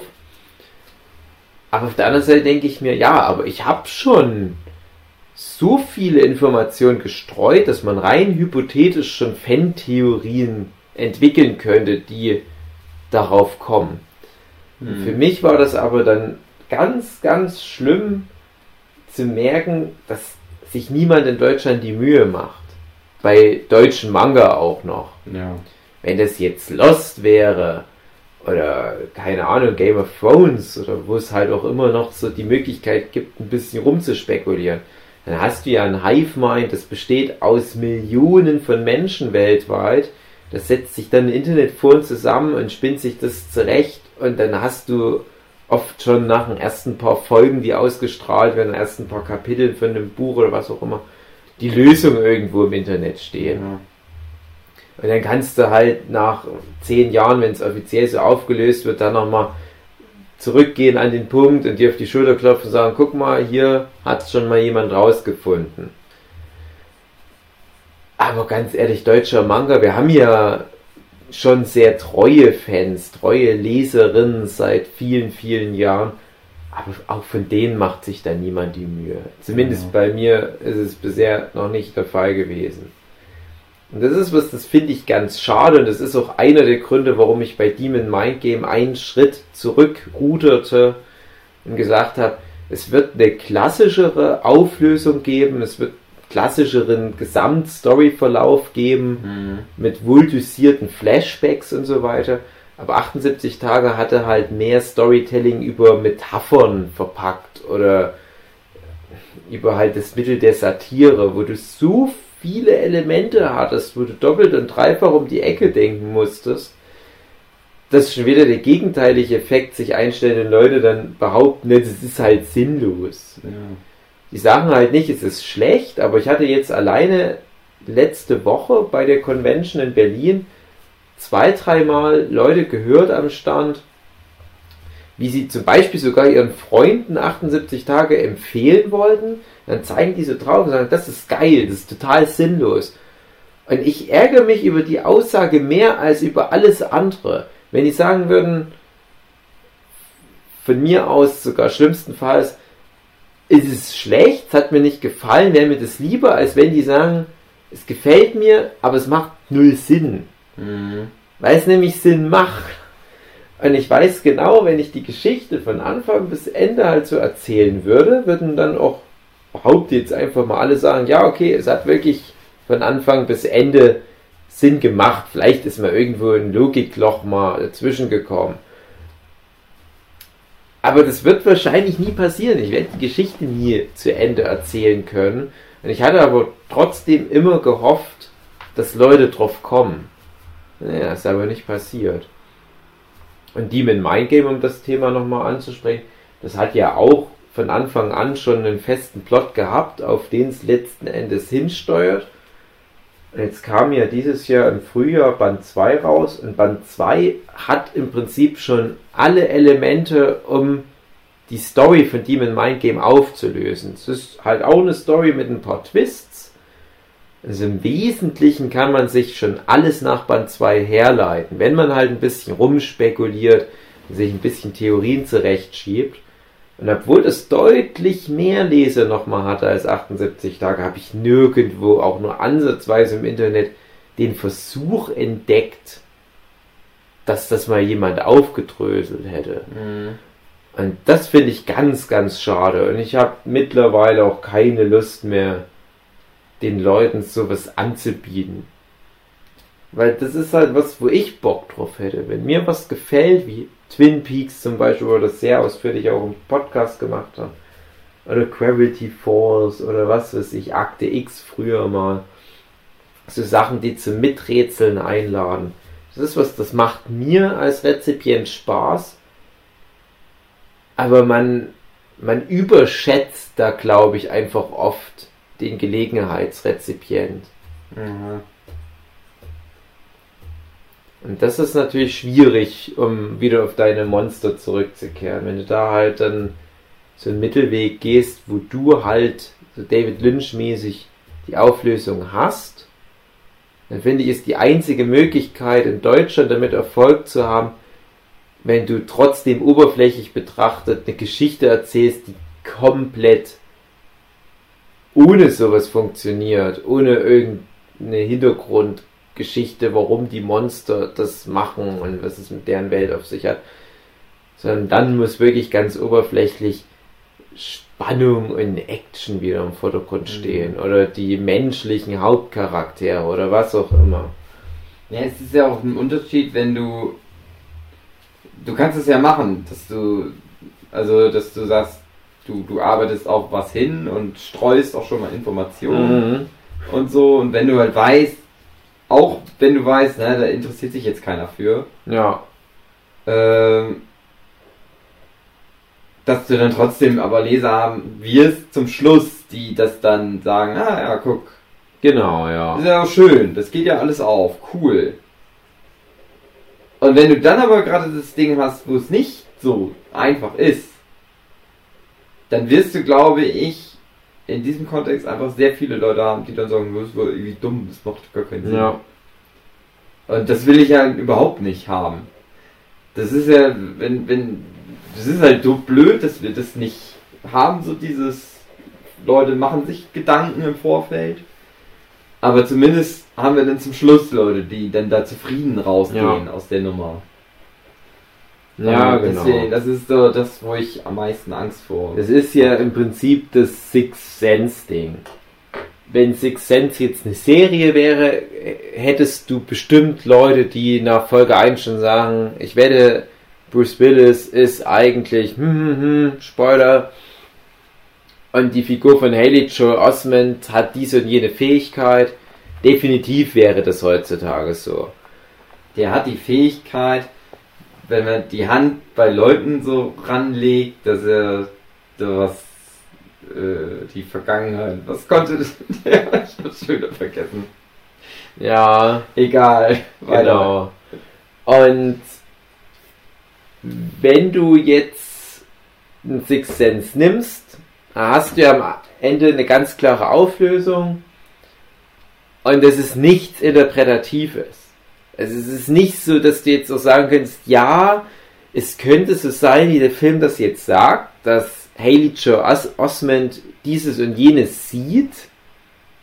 Falls jemand den Film nicht gesehen hat, ich sag's jetzt nicht. Aber es könnte ja auch sozusagen eine, eine Allegorie sein. Und eigentlich ist Haley Joe Osment dieses und jenes. Nee, Six Sense ist eindeutig. Das ist nur die eine Auflösung. Genau. Und das erklärt den ganzen Film. Aber wir haben heute witzigerweise gleich zwei Filme geguckt. Mhm. Nämlich einmal von Denis Villeneuve, Enemy mit Jake Gyllenhaal in einer Doppelrolle, auch sehr David Lynch-mäßig inspiriert wahrscheinlich. Ein Film, wo die Figur von Jake Gyllenhaal merkt, oh, es gibt noch einen Jake Gyllenhaal und er ist aber ein anderer Mensch. Aber wir sind voll gleich. Wir ähneln uns wie ein Ei dem anderen. Aber ich habe ja keinen Zwilling. Was ist denn hier los? Und dann ist der Film irgendwann mal vorbei und wir waren beide so ein bisschen, hm, was ist los? Weil der eben keine eindeutige Auflösung am Ende hat. Es ist nicht wie Six Sense oder vielmehr ist auch Fight Club, sondern da musst du interpretieren. Und da fand ich halt aber, hat das Interpretieren nicht so viel Spaß gemacht. Wir sind dann ja so eine halbe Stunde da irgendwie drumrum geeiert um so ein paar Interpretationsansätze, die sich sogar ähnlich waren. Ich hatte das Gefühl, jeder Interpretationsansatz fährt dann irgendwann gegen eine Wand, wo du dann merkst, ja, okay, das klingt bis hierhin schlüssig, aber dann macht das ja keinen Sinn. Mhm. Du hattest mir das auch neulich erzählt, dass du irgend so eine vier Stunden Twin Peaks Staffel 3 Review angeguckt hast, die sagt, ja, äh, die Auflösung ist, das ist alles nur eine Fernsehserie, wo ich schon sofort aussteigen würde Mhm. an dem Punkt. Und ich dachte mir, das macht keinen Sinn. Alle Hörenden können ja jetzt nochmal unsere Twin Peaks Staffel 3 Gespräche sich anhören. Aber ich dachte mir, nee, das ist so wie ein Schlag ins Gesicht für alle Leute, die sich wirklich Mühe gegeben haben, Sinn in Twin Peaks Staffel 3 zu erkennen. Ich weiß auch, dass viele Leute gesagt haben, ja, ne, die Auflösung ist, es ist alles nur ein Traum. Nein, es ist weder noch. Weder ist David Lynch so faul zu behaupten, das ist alles nur ein Traum, noch ist er so faul zu sagen, ja, die Aussage von meiner Fernsehserie ist, das ist eine Fernsehserie. Nein, es gibt eine kompliziertere Story. Und wenn dann aber deine Theorie, die du da halt angeguckt hast, ist alles nur eine Fernsehserie, die Theorie begründet mit, ja, alles, was nicht reinpasst, das musst du ausblenden. dann funktioniert die Theorie nicht. Und wir hatten heute auch genau das Problem, wir hatten gute Theorien, aber wir hätten ganz viel ausblenden müssen. Und ich fand aber zum Beispiel meine Twin Peaks Theorie, die ich auch im Podcast dann halt vorgestellt hatte, da musste ich nichts ausblenden. Die hat halt funktioniert, so wie ich mir die über ein, zwei Wochen zurechtgelegt habe. Und dann ist es gut, weil dann hast du ein Erfolgserlebnis. Das ist definitiv nicht das, was sich David Lynch dabei gedacht hat, was ich drin erkannt habe. Aber ich habe eine für sich funktionierende Theorie aufstellen Mhm. können. Und alleine das ist für mich ein Gewinn von sowas. Aber wenn da so viele Elemente drin sind in so einem Stoff, die sich im Wege stehen, tut sich bei mir der Gedanke auf, dass es alles nur Bullshit ist. Dass dann nochmal Ja. irgendwie ein Redakteur um der Ecke kommt und sagt, na, bau doch noch einen weinenden Clown auf dem Einrad ein, der dem Traum der Frau ihr die Pfirsiche klaut. Ja, warum? Na, da können die noch mehr interpretieren. Ja. Ja, und dann haben wir heute noch den koreanischen Film Parasite angeguckt. Und der war ein bisschen eindeutiger in seiner Metapher, aber in den Details schwer zu erfassen. Weil es einfach so viele Figuren gab, wo du irgendwie immer wieder so Reibung hattest, wo du nicht wusstest, wie soll ich jetzt das auf unsere Gesellschaft projizieren? Es ist halt eindeutig eine Gesellschaftssatire es ist eine Parabel, aber ich verstehe nicht, wofür jetzt die Figur steht. Ich verstehe nicht, wofür diese eine spezifische Handlung dieser Figur in dieser Szene steht. Mhm. Bisher hätte ich immer gedacht, die Figur steht für dies und jenes, aber jetzt macht die hier was, was dem ein bisschen widerspricht. Und dann kann man sich natürlich auch wieder fragen, ja, hat er vielleicht aber der Autor, der Regisseur einfach in dem Moment gesagt, ja, das, das geht jetzt nicht anders. Ich muss das jetzt so machen. Aber dann finde ich es halt auch wieder ein bisschen schade. Und ich glaube halt einfach, das, was du ja vorhin noch meintest, mit diesem prätentiös, es kann so prätentiös werden. Das waren dann zwei der Fälle, die wir heute geguckt haben. Das waren zwei Fälle, wo ich fand, die nehmen dir so viele Informationen einfach weg von ihrer ursprünglichen Idee, dass es nicht mehr möglich ist, so ohne weiteres eine schlüssige Interpretation hinzuzaubern. Mhm. Und ich könnte mich jetzt vielleicht auch zwei Wochen mit dem Film Enemy beschäftigen und hätte dann was, was hieb- und stichfest ist. Aber dann macht mir halt der Film Enemy von vornherein nicht genug Spaß. Genau, das ist nämlich auch noch eben das Ding, dass du halt ja trotzdem entertainend genug haben musst, dass du dir überhaupt die Mühe machen willst, Mhm. den ganzen Quatsch zu dechiffrieren. Das ist halt das, was bei David Lynch immer gut ist. Ja. Das ist halt irgendwie so unterhaltsam in seiner ja, Abgefucktheit, Merkwürdigkeit. Mhm. Oder gutes Beispiel ist halt zum Beispiel äh, Silent Hill. Weil Silent Hill die zum Schluss auch eine klare Auflösung Mhm. gibt, was das bedeutet, aber auch viel Kram dir nicht so aufs Auge drückt. Den du dann halt, wenn du dann drüber nachdenkst, sagst, ah ja, stimmt, das passt dazu. Und du kannst aber auch noch erweiternde Theorien praktisch aufstellen, die auch logisch Mhm. irgendwie da sind, aber die nicht vom Spiel Ja. eins zu eins bestätigt werden in irgendeiner Form, aber die sich nicht dann mit dem, mit dem, was gesagt wird, widersprechen zum Schluss. Mhm. Das ist halt irgendwie, Das ist natürlich das Allerkrasseste. ja. Das hatte ich neulich auch bei irgendwas. Ähm, ja, nee, das heißt neulich. Äh, ein Beispiel: Fight Club. Vielleicht hatte ich es auch bei dieser unserer Lieblingsfilme im Laufe der Zeit Diskussionsrunde mal erwähnt. Wir wissen ja alle die Auflösung von Fight Club jetzt mittlerweile. War ja Hausaufgabe für alle Nerdship-Rezipientinnen. Und ich habe den Film so oft gesehen und dann, was wir auch immer wieder haben, das ist so ein Film, der durch seinen Twist gewinnt, weil der mit jedem Mal gucken neue Details auflegt, die dir vielleicht bei, bei den ersten sieben Mal gucken jedes Mal entgangen sind und dann beim achten Mal gucken merkst, ah ja, stimmt.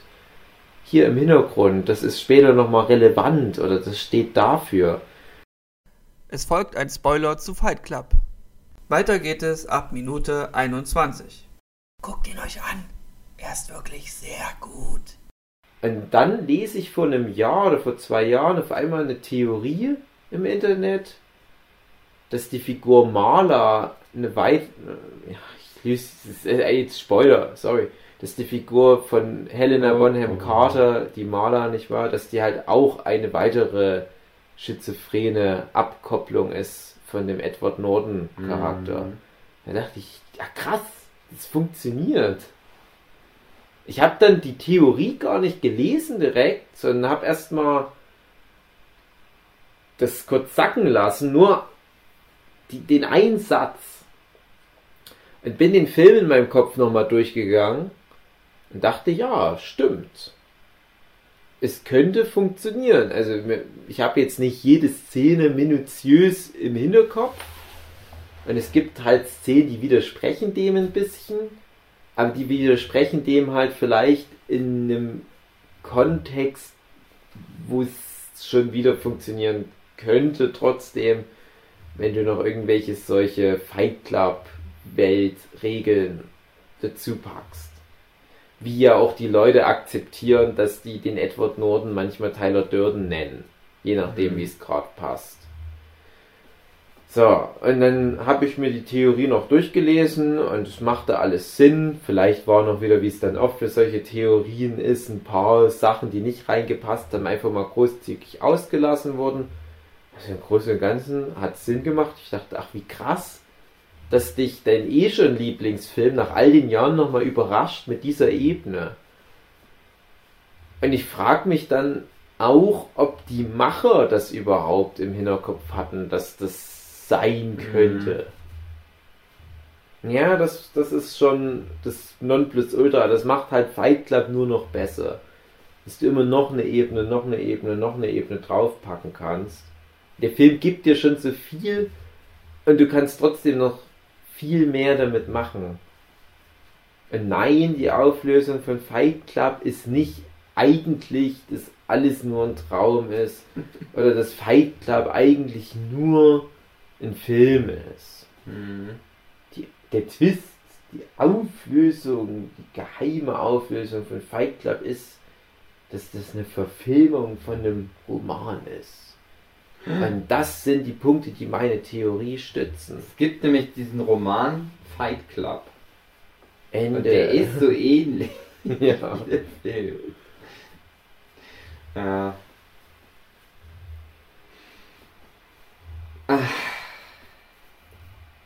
Das ist so dumm. Ja, also, hm. Ja, wir hatten ja noch das, das, das eigentliche Thema äh, Kreativität, um da nochmal zurückzuführen. Das sind natürlich alles Sachen, die wir hier besprechen, die fließen damit rein. Und ich hoffe halt aber auch, dass all diese Sachen, die wir hier jetzt bequatschen, ja, vielleicht di- dieses eine zentrale Ding in die Köpfe der Hörenden einimpft, nämlich du musst narrative Konzepte verstehen. Das ist ja das, was wir in dem Nerdship-Kontext ja auch machen. Wir analysieren Sachen so lange tot, und es macht es übrigens auch Spaß, also nicht, dass ihr denkt, dass es irgendwie masochistisch oder wie auch immer ist. Es macht uns Spaß, aber du musst als Geschichtenerzähler verstehen, warum man was wie macht. Und erst wenn du diese Basis hast, kannst du halt selbst was schaffen, was funktioniert. Und das ist ja Kreativität.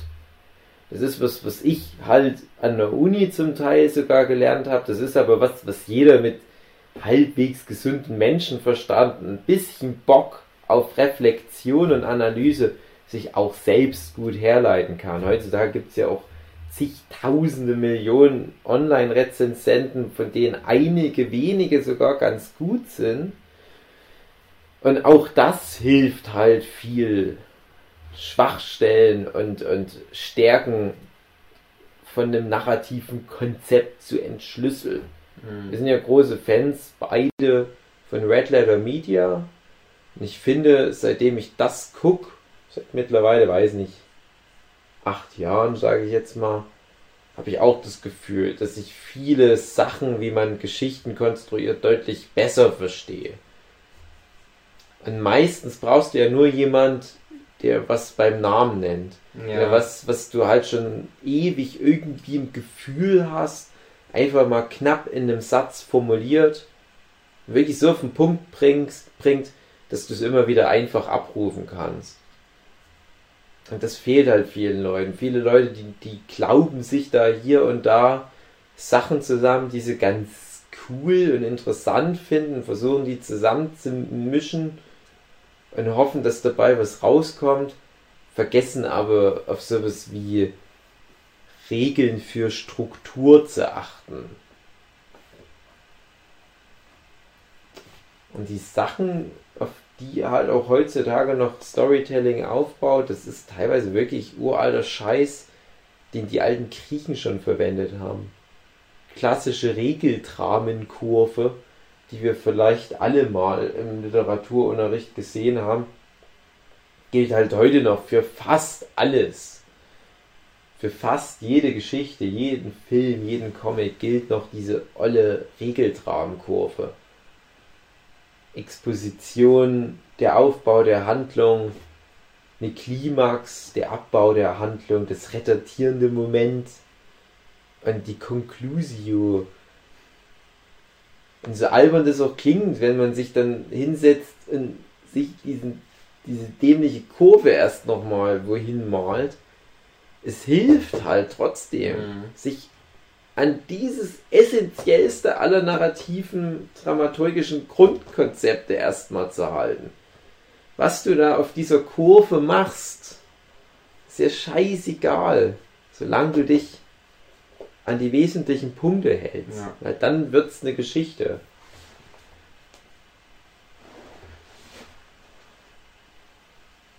Ja, man muss halt wirklich viel, viel arbeiten. Also, du hast ganz am Anfang ja gesagt, Kreativität, das ist halt was, man erarbeitet sich das und der Arbeiter, der ist halt kreativ, indem er arbeitet oder der wartet halt nicht auf die Muse, die ihn küsst, weil die kommt dann nicht. Der Laie setzt sich hin und wartet auf Inspiration. Der Profi setzt sich hin und fängt an zu arbeiten. Mhm. Wie oft ich das immer wieder höre, dieses, ah, ich habe jetzt schon so viele Spaziergänge gemacht, mich nochmal hingelegt, in Entspannungsmusik angehört oder Hoffnung, dass dann was kommt. Nein! Du musst Scheiß lernen, du musst dich mit diesem ganzen Mist beschäftigen. Das kommt nicht aus dem Nichts. Du brauchst ja Gehirnstrukturen, die du anzapfen kannst. Es ist ja nicht so, dass das aus dem Äther irgendwo aus dem Universum Ener ein Energiestrom in dein Gehirn reinfließt. Die Ideen kommen nur aus dem zustande, was schon im Kopf drin ist. Und du kannst halt lernen, das zu lenken, aber du musst erstmal das Ding füttern. Du musst erstmal deinen komischen alten Denkapparat mit Informationen füttern. Und dafür ist halt Lernen erstmal wichtig. Und ich kann das nicht mehr hören, was jetzt auch gerade. Das ist dann die Schattenseite von diesen ganzen Instagram-Anfragen, von wegen, wie machst du das nur? Dass viele halt auch gleich unterstellen, dass es wieder mal so eine Art angeborenes Talent ist. Nein. Ich ja auch versucht, vorhin klarzumachen, dass ich halt früher das einfach auch nicht so gut gemacht habe, bis ich erkannt habe, oh, ich mache das nicht so gut und dann Mittel und Wege gesucht habe, um es besser zu machen. Huki, wo siehst du aktuell deinen Stand in deiner Gesamtentwicklung als Künstler? Was denkst du, ist, ist dein Endlevel? Oder kannst du es überhaupt grob einschätzen? Kann man das überhaupt einschätzen? Ich glaube, ich könnte es bei mir so grob. Hm. Mhm. Na, wir machen es mal andersrum. Also ich würde einfach mal bei mir sagen, es kommt nicht mehr viel. Ich Ja. sag das schon seit, ich kann sogar ziemlich genau sagen, seit etwa 2012, 2013, sag ich, es sind nicht mehr die großen Sprünge. Es ist nicht mehr die ganz krasse Entwicklung.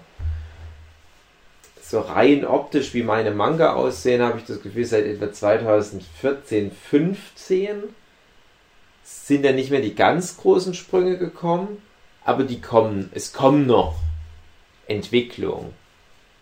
Es gibt dann immer mal so Kleinkram, wie dass ich dann auf einmal ein bisschen besser Anatomie wieder kann oder äh, dass mir sowas wie Hintergründe oder spezifische Hintergründe auf einmal wieder ein bisschen leichter fallen. Ich brauche nicht mehr so viele Referenzen, es geht schneller aus dem Handgelenk. Solche Entwicklungen kommen natürlich noch. Aber in vielerlei Hinsicht bin ich seit einigen Jahren jetzt nicht mehr so viel weitergekommen. Und dann sind aber doch immer mal Überraschungen, wo ich denke, das ist scheinbar eine Kleinigkeit, aber so im großen Kontext könnte mir das auf lange Sicht viel bringen. Zum Beispiel finde ich, dass ich gerade auch wieder dieses Jahr ähm, das, das innere 3D-Modell von Figuren nochmal verbessern konnte, wenn du weißt, was ich meine. Also dass ich, dass ich nicht mehr diese, diese komischen Gliederpuppen brauche und mir die ständig irgendwie zurechtbiegen muss und die dann abzeichnen muss, sondern ich habe halt im, in meinem Kopf so eine Gliederpuppe, die ich skalieren und drehen kann Und das funktioniert nicht perfekt, aber das funktioniert ganz gut. Und diese echten physischen Gliederpuppen, die benutze ich so ziemlich gar nicht mehr. Und finde, dass trotzdem meine Sachen besser aussehen als noch vor ein, zwei Jahren. Als ich noch diese Gliederpuppen benutzte. Mhm. Der Grund ist aber nicht, weil ich die Gliederpuppe abgeschafft habe und dann ist es besser geworden, sondern die Gliederpuppe hat damals sehr viel geholfen, sonst wäre es noch schlechter. Aber ich habe halt einfach die Gliederpuppe wie gescannt. Ja, genau. Und das ist halt ein riesen Schritt gewesen. Aber wie gesagt, so auch die Art der Geschichten, die ich in der Lage bin zu erzählen, die Art der Charaktere, die ich in der Lage bin zu schreiben, die Dialoge, die Plot-Twists und so weiter. Ich glaube, es gibt da schon so, so Höhepunkte jetzt, die ich wahrscheinlich nicht mehr allzu sehr überschreiten werde. Ich hoffe, dass ich sie nochmal überschreiten werde, das, was ich bisher geschaffen habe. Aber ich denke, es wird nicht mehr viel besser. Und bei dir kommt jetzt das eine bestimmte Beispiel, vielleicht hilft dir das. Du hast ja einen Comic von, ich glaube, Egmont, irgendwas mit einem Koch im Dungeon in der Hand gehabt gestern. Und hast ja auch gemeint, ah, genau so hätte ich gerne das Design gemacht oder den Stil hätte ich genau gerne so. Und wenn du vielleicht Ja, es ging hauptsächlich mit um. Kleidung. Hm, Dass ich lieb gerne besser Kleidung zeichnen könnte. Was ich aber auch schon länger weiß, dass ich da Mhm. auch immer öfter. Ich habe ja eh immer schon gesagt, ich will mal wieder zeichnen üben. Mhm. Richtig. Tutorials angucken und so ein Gedöns. Einfach so, weil ich. Ich habe ja das immer jahrelang gemacht. Learning by doing einfach. Einfach einen Comic angefangen und Mhm. dann gemacht und dabei immer viel gelernt. Und jeder Ja. meiner Comics ist immer so ein Ding, wo ich sogar fast wie einen Finger drauf halten kann und sagen, ja, da habe ich mal das und das gelernt, da habe ich viel mehr auf Mhm. Perspektive geachtet, da habe ich mehr auf Storytelling äh, äh, geachtet, da habe ich meistens viel ist es zeichnerisch gerade sowas. Äh, da habe ich dann angefangen, Designs besser zu machen und sowas. Und da bin ich jetzt aber an so einem Punkt, wo ich denke, ah, das wird nur noch durchs Comiczeichnen ist schwierig. Vor allen Dingen ist das aber auch eine dumme Herangehensweise, weil es einfach dadurch länger dauert, diesen ganzen Grundschatz an Wissen äh, mir drauf zu schaffen. Mhm. Weil es einfach immer nur, ja, wenn ich es mal brauche, dann lerne ich sozusagen. Mhm. Ist halt, wie wir am Anfang schon gesagt haben, besser sich mal hinzusetzen, um mal wieder richtig zu üben, irgendwas zu lernen. Sowas, Mhm. da bin ich jetzt halt bei. Das denke ich mir halt sowieso immer, dass ich zeichnerisch eh noch ganz viel hab. Bis das mal gut wird. ähm, wo ich aber auch immer die Hoffnung nicht aufgebe. Das ist, Mhm. ich, was ich finde, das haben ganz viele, dass die immer so die Flinte ins Korn schmeißen Ja. und dann sehen, wie krass alle anderen sind und denken, äh, Ja. das schaffe ich nie. Und ich bin so ein bisschen wie so ein dusseliger Schonenmanga-Held, dass ich das sehe und denke, ah Mann, ich will auch. Ja. Und ich bin noch lange nicht da, wo ich gern wäre. Weiß aber auch immer nicht genau, wie ich stilistisch, in welche Richtung ich jetzt genau hin will. Aber, naja. Und erzählerisch ist es so, dass ich mir schon viel zutraue. Dass ich denke, ich würde schon noch viel, noch bessere Geschichten hinkriegen. Ähm, einerseits, andererseits denke ich, ja, ich muss das aber, also ich habe noch ein bisschen was vor, sozusagen. Ich muss Mhm. noch selber erstmal abliefern. Ich denke schon, dass ich das, das hinkriege, aber auch da muss ich halt sagen, da bin ich noch nicht äh, das, was ich denke oder was ich immer ausschöpfen will, habe ich noch nicht ausgeschöpft. Gerade mal ernste, noch ernstere Mhm. Sachen machen und so. Ja, ist schwierig. Äh, mal gucken. Ich glaube, gerade auch das Ernste hängt natürlich dann auch extrem von einer Überarbeitung des Zeichenstils wieder ab. Aber unter Umständen auch nicht, weil es gibt ja genug Beispiele im Graphic Novel Bereich, wo es ja auch mit so einem Funny-Stil, sage ich jetzt mal, super ernste Geschichten gibt. Es ist ganz schwierig. Ich kann es halt bei dir auch immer ganz schlecht sehen, wo die Reise hingeht, weil du halt, wie du ja selber auch immer sagst, so einen Oldschool-Stil hast, der einfach auch heute so nicht mal ansatzweise den modernen Sehgewohnheiten entspricht. Und dann muss man sich aber auch immer wieder fragen, ja, ist es denn so wichtig, diesen modernen Hype-Stil zu haben? Ich sag für mich als in Anführungsstrichen Profi-Manga-Zeichner, ja, es ist wichtig, weil das die Profi-Verlage halt einfach so wollen. Aber dann kommt halt immer wieder irgendein Projekt aus dem Nichts, was sich dieser Logik komplett verwehrt und trotzdem erfolgreich ist. Und dann denke ich mir, ah, guck, Applaus, jetzt kann man ja vielleicht doch mal wieder ein bisschen experimenteller rangehen. Aber für uns funktioniert es leider so nicht. Und deswegen habe ich Demon Mind Game gemacht oder das Infamous Justice Force Strikers, wo ich mich halt stilistisch dem anbietere. Und ja, ich weiß auch, dass das noch nicht das Ende der Reise ist stilistisch. Vor allem ist es nicht das Ende der Reise, weil sich Manga in ihrem Look auch alle paar Jahre weiterentwickeln. Ja.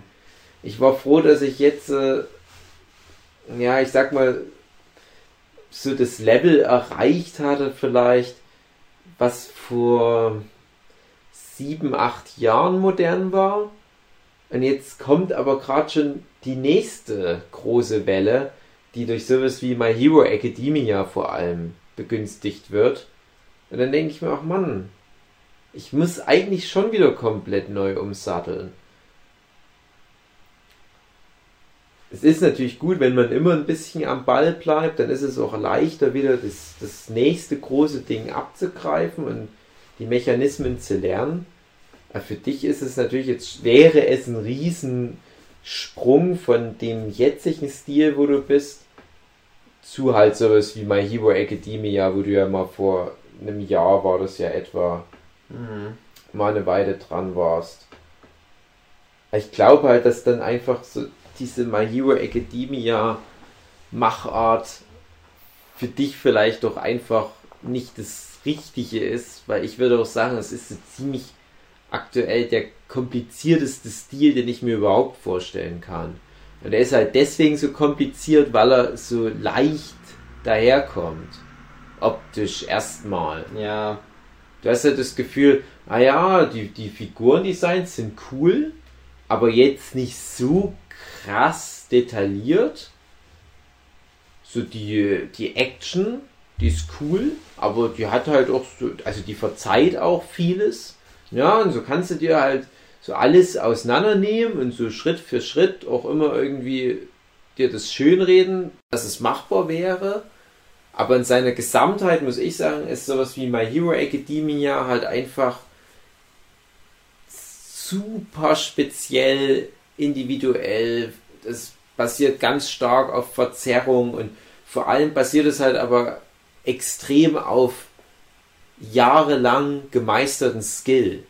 Und wenn man sich sagen, ich kann mich jetzt noch so sehr bemühen, diese Lockerheit zu imitieren, du brauchst aber für sowas wie My Hero Academia wirklich einfach so diese 20, 30 Bände im Handgelenk, um auch so diese schnelle, dynamische Tusche, Line-Art Technik drauf zu haben. Ja, das wäre halt was, wo ich auf lange Sicht hin will. Jetzt nicht eins zu eins sowas wie My Hero Academia, aber so das Layout, die, die Dynamik und alles. Und dann gibt es ja aber noch diese andere große Schwemme gerade, so diese Retro-Manga-Welle. Das war ja was, was du in der Hand hattest, es ging ja dahin. Ich nenne das immer so Retro-Manga, weil ich dann immer diese nostalgischen Vibes habe. Beispiel sowas wie To Your Eternity, Mary Crave, Seven Deadly Sins, Black Clover. Das sind alles so Sachen, die wieder ein bisschen mehr aussehen wie in den 90er Jahren. Aber die sehen ja nicht aus wie Sachen aus den 90er Ja. Jahren. So wie Stranger Things halt ja auch genau diese 80er Jahre Vibes hat. Aber in 80er Jahren hättest du nie was machen können, was wie Stranger Things ausgesehen hätte. Ja. Du warst technisch einfach noch nicht so weit. Und genauso waren in den frühen 90ern die Mangaka und die Verlage und wer auch immer auch noch nicht technisch so weit, so was zu machen wie Seven Deadly Sins. In Seven Deadly Sins hast du trotzdem Einflüsse aus vielen ganz modernen Manga drin. Aber das ist, glaube ich, was, wo du vielleicht eher hin müsstest auf lange Zeit. Wie lange die Reise ist bis dahin, Pff, keine Ahnung. Ja, üben ist sowieso immer wichtig.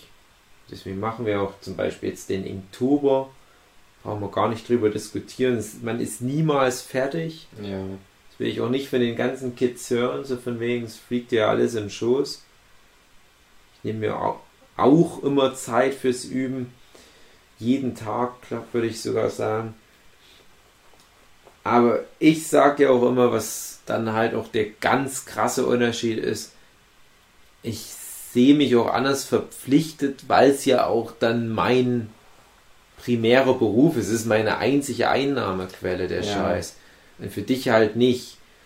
Und ich kann es mir jetzt auch nicht vorstellen, wie es wäre, wenn ich in deiner Haut wäre. Ich kann nur sagen, ich habe ja acht Jahre lang studiert. Und ein Großteil der Zeit, als ich studiert habe, ich sage mal fünf Jahre davon etwa, habe ich die Comiczeichnerei auch ein bisschen schleifen lassen. Auf hohem Niveau schleifen lassen, weil ich damals so produktiv war wie sonst nie in meinem Leben. Ja, das war so eine Zeit, wo ich nur schnell runtergerotzt habe. Das ist die Zeit, wo ich die ersten 78 Tage Kapitel gezeichnet habe, wo ich für die Shonen Gugu Super Epic War Omega gemacht habe und so weiter. Das war aber halt eine Phase, wo ich wirklich so gefühlt jede Woche irgendein Kapitel fertiggestellt habe, aber nur runtergerotzt.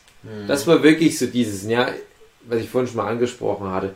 Ich weiß ja, wie jemand mit einem Strahlenschutzanzug aussieht. Ich zeichne das einfach so, wie ich es mir vorstelle, statt mal Strahlenschutzanzug zu googeln. Jetzt gucke ich mir das alte Zeug an und denke warum hast du nicht einfach mal Strahlenschutzanzug gegoogelt?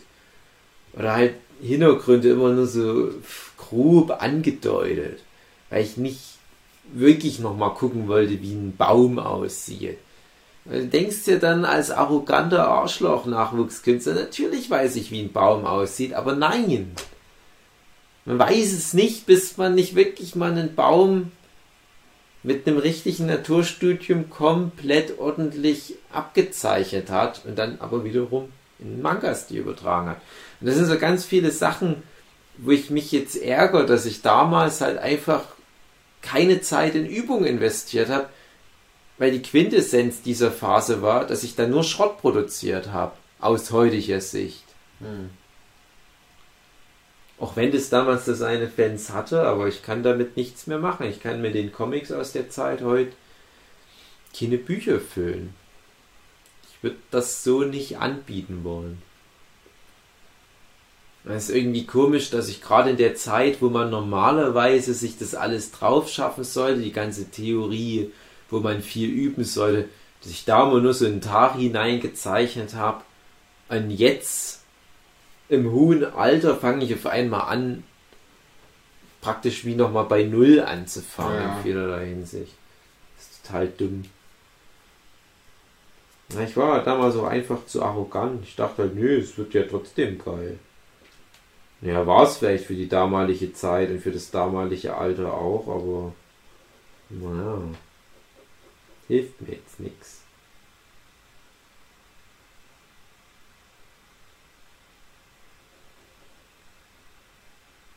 Gibt's in, ich sag mal, in Deutschland, das macht es vielleicht, glaube ich, erstmal einfacher, um es einzugrenzen.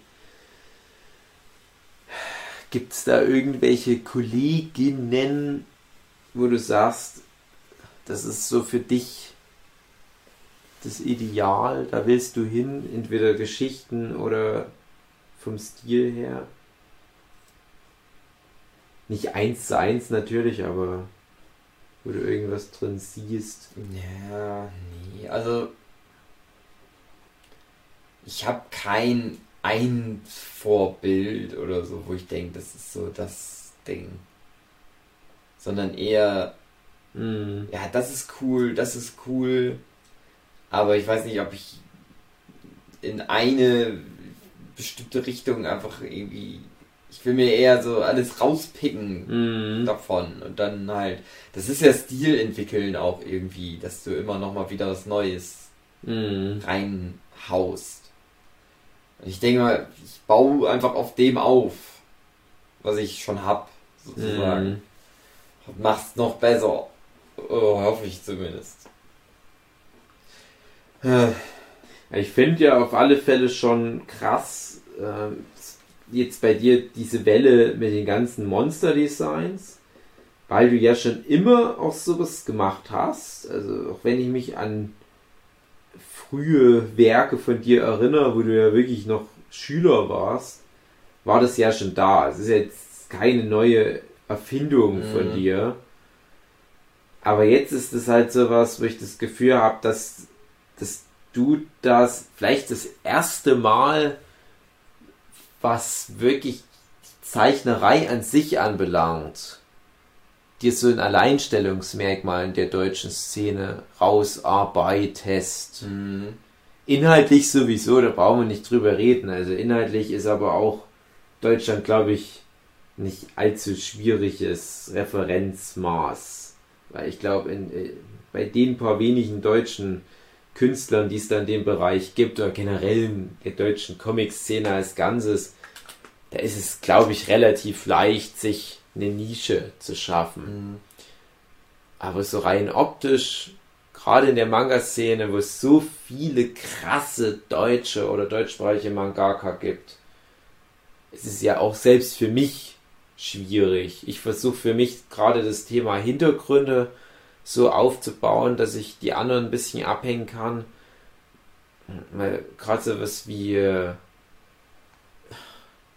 Anatomie und coole Perspektiven und Seitenaufbau, da gibt es schon echt harte Konkurrenz. Da will ich natürlich überall mitmischen. Das sehe ich auch in, voll in meiner, meinem Verantwortungsbereich als auch einer der ältesten deutschen Mangaka mit meinem Anfang Mitte 30. Also Es ist halt krass, wie gut die jungen Leute das sind. Aber ich denke mir aber sowas wie Hintergründe. Ich glaube, da kann ich am ehesten mit meiner Erfahrung mir noch so einen Vorsprung rausarbeiten. Vielleicht doch nicht bei jeder Art Hintergründe, zum Beispiel sowas wie, wie urbane Hintergründe, Städte und so weiter, weiß ich nicht, wie es da aussieht. Aber alles, was in Richtung Natur geht oder irgendwas Organisches, Fantasy-Hintergründe, da versuche ich auf alle Fälle mir einen Vorsprung rauszuarbeiten. Und natürlich interessieren mich auch Monster, weil das auch was ist, was ich seit Ewigkeiten mache. Aber halt so diese bestimmte Art Monster, wie du das machst, das ist halt wirklich nochmal so ein eigener Schnack. Hm. Und dann gibt es ja auch Leute wie die Nina Werner, die ja auch so creepy Zeug macht, aber das ist auch wieder was anderes als da jetzt. Da bin ich auch echt gespannt, wie das dann zum Beispiel in einem Jahr bei dir aussehen wird, wenn du dieses frickelige, friemelige Zeichnen irgendwie vielleicht, ich weiß nicht, nochmal gestreamlined hast, vielleicht hast du dann irgendwelche Techniken entwickelt, wie du nochmal anders oder schneller oder effizienter schraffierst oder noch aufwendiger, keine Ahnung. Da bin ich mal gespannt. Es klingt ja auch manchmal so, als, als wenn du darüber erzählst, als hättest du da schon wieder so ein paar grobe Ideen, wo es hingeht. Neulich hattest du mal was erwähnt, dass du jetzt auf den Trichter gekommen bist, dass realistische Augen wichtig sind. Hm. Das, was noch creepier ist. Da die Frage, ob es ist oder nicht. Hm. Ja, durch was bist du drauf gekommen? So was auch wie, wie Shunji Ito, der ja auch relativ normale Augen entgegen des Manga-Klischees macht. Na, es war eher sowas wie so, du machst halt sowas Stilisiertes, wie du lässt die Augen ganz weiß und dadurch wirkt es wie so, dass die leuchten. Mhm. Oder du hast halt eben so dieses, dass du dem so einen sehr realistischen Mhm. Touch einfach gibst. Also ich bin gerade dabei, das zu versuchen. Also was mir letztens aufgefallen ist, erstmal, dass ich so gedacht habe, man muss so diese Monster, die bis jetzt, ja, das sind bis jetzt immer nur so Designs gewesen, Mhm. dass ich erstmal gedacht habe, ja, eigentlich müsste ich die immer noch in irgendeine Art Setting setzen, Mhm. wodurch es erstmal einfach, wodurch die so einen Bezug überhaupt bekommen zu irgendwas. Und da ist dann halt auch eben dieses Ding mit drin, dass es durch so ganz echt wirkende Augen ja halt lebendiger Mhm. Wirkt. Also du kannst ja, du kannst dich ja entscheiden, willst du es halt so ganz stilisiert machen und dadurch vielleicht irgendwie so einen Effekt von Bedrohlichkeit oder was auch immer erzeugen oder eben dadurch, dass es einfach lebensecht und dadurch irgendwie gleichzeitig so Uncanny Valley irgendwie Mhm. wird. Ja. Das ist ja auch nochmal wieder. ja, das stimmt. Ja. Uncanny Valley. Gedanken machen ist hilft immer. Man muss sich so über was Gedanken machen und dann Mhm. ausprobieren, glaube ich. Ja, und wenn, du das, wenn dir das dann gelingt, wenn Dann du dann das, das Eine nächste. Million Euro. Ja, aber wenn du das nächste krasse creepy Level erreicht hast, dann kommen dann nur wieder Leute und sagen, nö, du hast da halt das Talent dafür. Ja. genau. Ich hatte ja noch was vorbereitet. Ich überlege, ob das dann. Na, wir, wir können es mal ausprobieren. Es könnte halt sein, das ist dann nochmal ein ganz schöner Nachklapp. Ansonsten wird es dann geschnitten vom lieben André. Ich hatte nämlich als äh, ja, kleinen Spaß die Twitter-Community gefragt heute früh. Und die äh, Twitter-Community, die hat extra für unseren Podcast ganz viel Zeugs gepostet. Und zwar, ich suche das noch, ich komme so schlecht mit Twitter zurecht, deswegen versuche ich die Übergangsphase noch mit Wörtern zu füllen. Okay, ich habe es gefunden.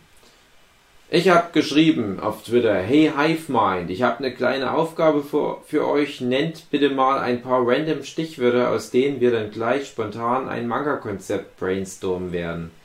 Das Ergebnis könnt ihr demnächst im Nurture Podcast nachhören. Oh oh. Und da haben viele Leute viele Sachen geschrieben. Und ich hatte halt gedacht, wollen wir uns da mal drauf einlassen und mal gucken, ob uns irgendwie so. Es geht ja nur um Konzept, es geht ja nicht um voll ausgearbeiteten Manga-Plot, sondern ob uns was einfällt, was interessant sein könnte als so ein erster Entwurf, wo man dann halt danach in die Feinheiten reingehen könnte, wenn es halt dann zu einem Verlag geht. Und das ist ja was, was wir auch auf den Workshops viel machen.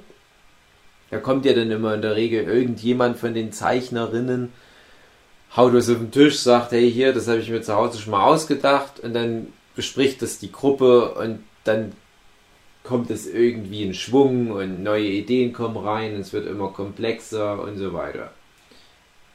Und jetzt wäre halt die Challenge, dass wir das von Anfang an aufbauen. Bist du bereit? Soll ich mal ein paar Sachen. Na, hau raus! Es ist halt echt viel. Ich werde, glaube ich, immer mal was ansagen und wenn irgendwo was bei dir Klick macht, dann nehmen wir das und dann lese ich vielleicht noch ein paar vor und wir gucken mal, dass wir vielleicht so insgesamt drei, vier, fünf Begriffe nehmen Mhm. und mal ein Konzept machen. Gabelstapler, Blaue, Hunde, Politik, Laubbläser, Tabellenkalkulation, Schaukel, Genie, Apfelmus, Dachboden, Flussufer, Beamtendeutscher Bösewicht, Fantasy-Bösewicht, der in politischen Sätzen redet und keiner versteht, was er sagt. Bienen. Studentenfutter. Ist alles gleich gut, schlecht, egal. Das ist das schon alles. Das waren jetzt die Begriffe, genau. Äh, nee, nee, ich sehe gerade. Nee, das sind noch viel mehr. Nazis schlagen. Was so viel gegessen, dass einem schlecht wird. Raben oder Käsebier. Paragraphendschungel. Schimpftirade. Novembertag. Eskapade. Weltraum, Kolonien, Roboter. Napoleon-Komplex. Duftkerze. Misthaufen, Catnip, Pappkarton, Wasserflasche, Zuckerstange. Der Hüter des linken Twix. Steve Irwin, der Stachelrochenmann. Musikproduzenten. Prostata-Untersuchung. Zeit anhalten. Lieferservice. Influencer. Reiskocher. Sparschwein.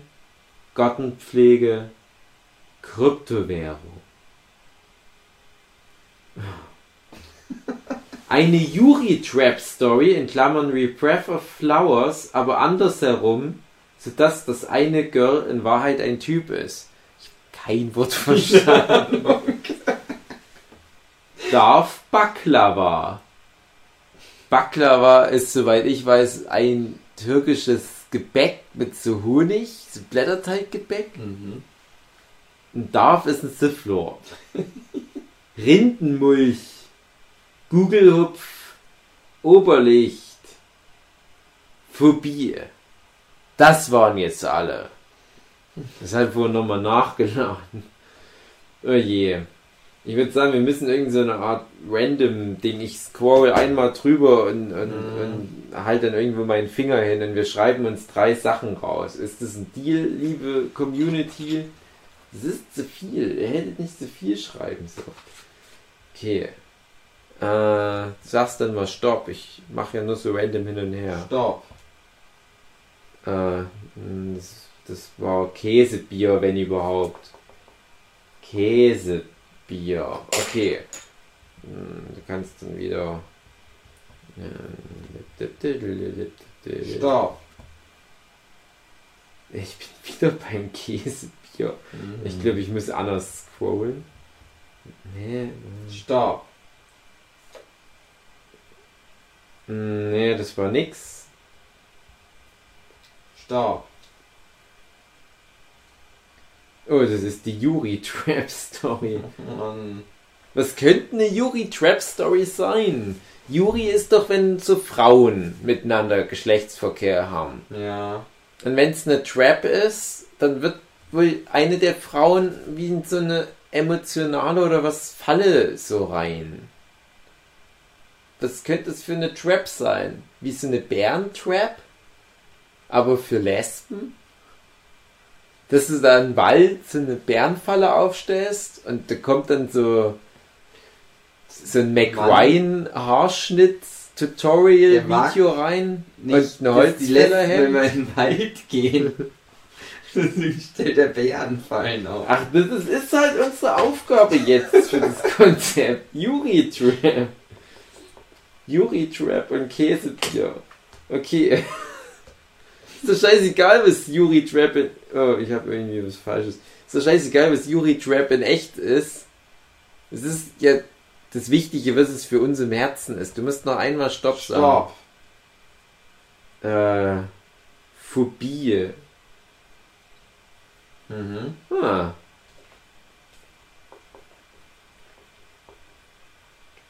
Wenn du magst, können wir auch noch eins nehmen, falls das uns hilft. Wir haben nämlich jetzt Käsebier, Yuri Trap und Phobie. Die Frage, ob das nicht noch alles noch schlimmer macht. Ah, das ist halt. Das ist wie damals mit der Elementdimension. Mhm. Und da ist mir sofort was eingefallen. Ja. Sag du. Witzigerweise war vorhin irgendein Begriff dabei, den. Worüber ich schon mal eine Geschichte entwickelt habe, aber ich habe jetzt schon wieder vergessen, was es war. Hm. Ach, hier ist sogar noch eine Erklärung. Ähm, Breath of Flowers, also das ist dieses Yuri Trap, die Person, die das vorgeschlagen hat, hat noch erklärt.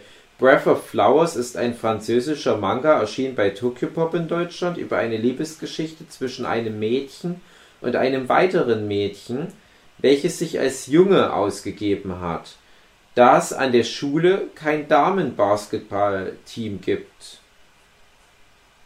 Ah. Und sie verliebt sich in ihn als Punkt, Punkt, Jungen. Aber es ist ein Mädchen. Findet dann aber heraus, dass sie ein Mädchen ist und kommt dann aber mit ihr zusammen. Der Manga ist echt eine Empfehlung. Also ist das so wie das, was Jules mal gefragt hat, wenn du im Sexurlaub. nee, das darf ich nicht erzählen. Was sollen wir das war eine sogenannte? Hidden Trap. Das ist ja schon eine, Eine Geschichte für, dich, She-Mail für Trap. eigentlich. Ja, aber die ist ja bei Tokyo Pop schon rausgekommen. Nein, aber die, die, das. Ding war doch das, aber mit einem Mädchen oder mit einem Jungen stattdessen als was anderes. Dadurch änderst du ja alles. Wenn du die, wenn du die Geschlechter gleich umtauschst von Anfang, dass du sagst, du machst jetzt Boys Love daraus und dann ist es aber ein Mädchen. Nee, das geht nicht, das ist nicht okay. Du kannst, nee, Moment, äh, Ja, also, also es ist halt so, du hast Lesben und du, du ver, z- zwangsverheterosexualisierst Das das, eine machen. Mädchen. Genau, und das darfst du nicht machen. Und das wurde sich aber gewünscht. Finde ich schwierig. ja, nee, dann nicht, dann nicht. Dann nimm das raus. Nie, wir, wir machen Yuri Trap. Yuri Trap finde ich Ich trotzdem. würde dann lieber was mit Bären fallen. Ja, das ist ja auch mit drin. Yuri Trap, also ist in meinem Herzen, sag ich mal, was ich vorhin schon meinte. In meinem Herzen ist eine Yuri Trap, das ist eine Geschichte von irgendeinem so Slasher-Typ im Wald, der Lesben hasst. Mhm. Und deswegen den Lesben Yuri Traps hinstellt. Ja. Vielleicht ist das ein Horror-Comic, der aber auch gleichzeitig ein Yuri-Comic ist. ja, das ist aber auch ein, ein halt ein Psycho-Killer im Wald, der aber halt auch Manga-Fan ist, weil sonst wüsste er nicht, was ein Yuri Also es ist zu leicht, weil guck mal, ähm, eine Phobie, was ist denn eine Phobie? Homophobie, Angst vor Lesben, Mhm. Vorurteile, deswegen baut er Lesbenfallen, Ja. Yuri-Traps und er lockt die mit was? Natürlich mit Käsebier. Fertig. Zehn Bände bei Tokyo Pop. Deswegen würde ich sagen, komm, wir nehmen noch einen Begriff rein und Okay. dann machen wir ordentlich. Ich kann auch noch mal alle vorlesen. Nein. Ähm, ich, ich, ich scroll jetzt mal selber random. So viel gegessen, dass einem schlecht wird. ja, wollen wir noch mal oder wollen wir das jetzt nehmen? Ja, dann nimm doch irgend, noch irgendeinen Begriff. Das ist halt schwer, ich, ich da was. Beamtendeutscher Bösewicht. Von Daniela sogar. Das ist ja allein für sich genommen schon eine gute Idee.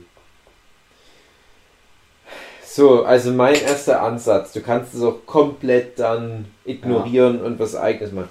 Der beamtendeutsche Bösewicht, das ist der Slasher-Killer im Wald. Ich stelle mir da irgendwo im Harz oder so, irgend so ein langes, großes, zusammenhängendes Waldgebiet in Deutschland vor. Es gibt hier in Deutschland kaum dicht besiedelte, äh, äh, kaum Gegenden, die nicht dicht besiedelt sind. Aber ich glaube, so im Harz, wie ja auch unsere Lieblingsserie Dark spielt, gibt es sie noch. Die äh, nebelwallenden tiefen Wälder, moosbewachsen mit Findling, hohe Tannen, finstere Geräusche.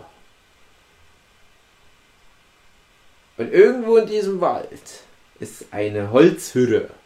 Und die Holzhütte ist für irgend so Beamten, der aus der nächstgrößeren Stadt, Anfahrtszeit anderthalb Stunden oder so, kommt er immer mal dahin gefahren. In seinem normalen Alltagsleben, so fängt vielleicht die Geschichte auch an, ist halt wirklich so ein, ein guter Mitarbeiter auf irgendeiner Behörde, vielleicht auch ein lustiger Typ, so ein bisschen gegen den Strich, gegen den, gegen die äh, stereotype Vorstellung eines deutschen Beamten. Der hat keinen Stock im Arsch. Der ist eigentlich ein cooler Dude. Der kommt mit allen gut zurecht. Sogar mit den, mit den Homosexuellen bei sich auf dem Amt. Aber das ist alles nur Fassade. Der hat nämlich da im tiefsten Harz in dieser Blockhütte sich so eine Art Fallenbude zurechtgezimmert. Der tüftelt dort einen tödlichen Fall. Das ist der erste Twist. Das ist so zur Hälfte des ersten Kapitels. Siehst du, wie unser auch, auch hübscher junger Mann mit seiner Brille und seinen Ende 20 in diesen verranzten Holzverhau kommt, wo vielleicht noch auch sogar irgendwelche Trophäen an der Wand hängen. Irgendwie Köpfe von Frauen. Frauenhass, aber es ist genau genommen Lesbenhass. Er hat eine Phobie. Ha. Das Käsebier. Hm. Mal gucken. Und der baut diese Yuri Traps. Yuri Traps ist auch ein cooler Titel. Und es ist so, ah, ich merke gerade, das passt zu gut. Im Harz ist ja der Brocken. Und es gibt ja so, so metaphorische Hexengeschichten wie Buffy, wo die Hexerei eigentlich auch lesbische Liebe ist. Und ich behaupte jetzt einfach mal, dass auch die Blocksberg-Hexen damals von vor, das ist mittlerweile schon viele, viele zehn Jahre her, als die noch wüteten, dass die auch lesbische Liebe gemacht haben. Mhm. Und bis heute ist daher das in dem Gebiet dort synonym. Der Blocksberg Witchcraft, lesbische Liebe.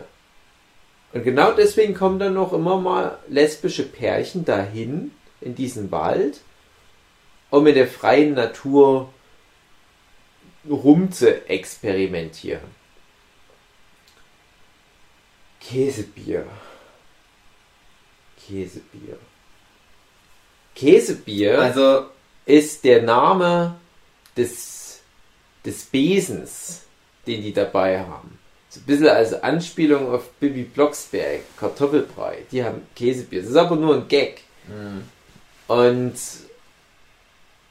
die Geschichte fängt halt damit an, der Beamte kommt in kommt aus der Stadt und wie gesagt, du hast die Einführung, denkst, das ist unser Held, der ist gut drauf, der ist hübsch. Ähm, dann fährt er raus, hört vielleicht noch im Radio unterwegs ein bisschen was an und, und du kriegst dadurch nochmal ein bisschen besseren Eindruck von dem Charakter und das wirkt alles noch gut. Der geht in den Wald und du denkst, ja, Naturbursche, auch gut.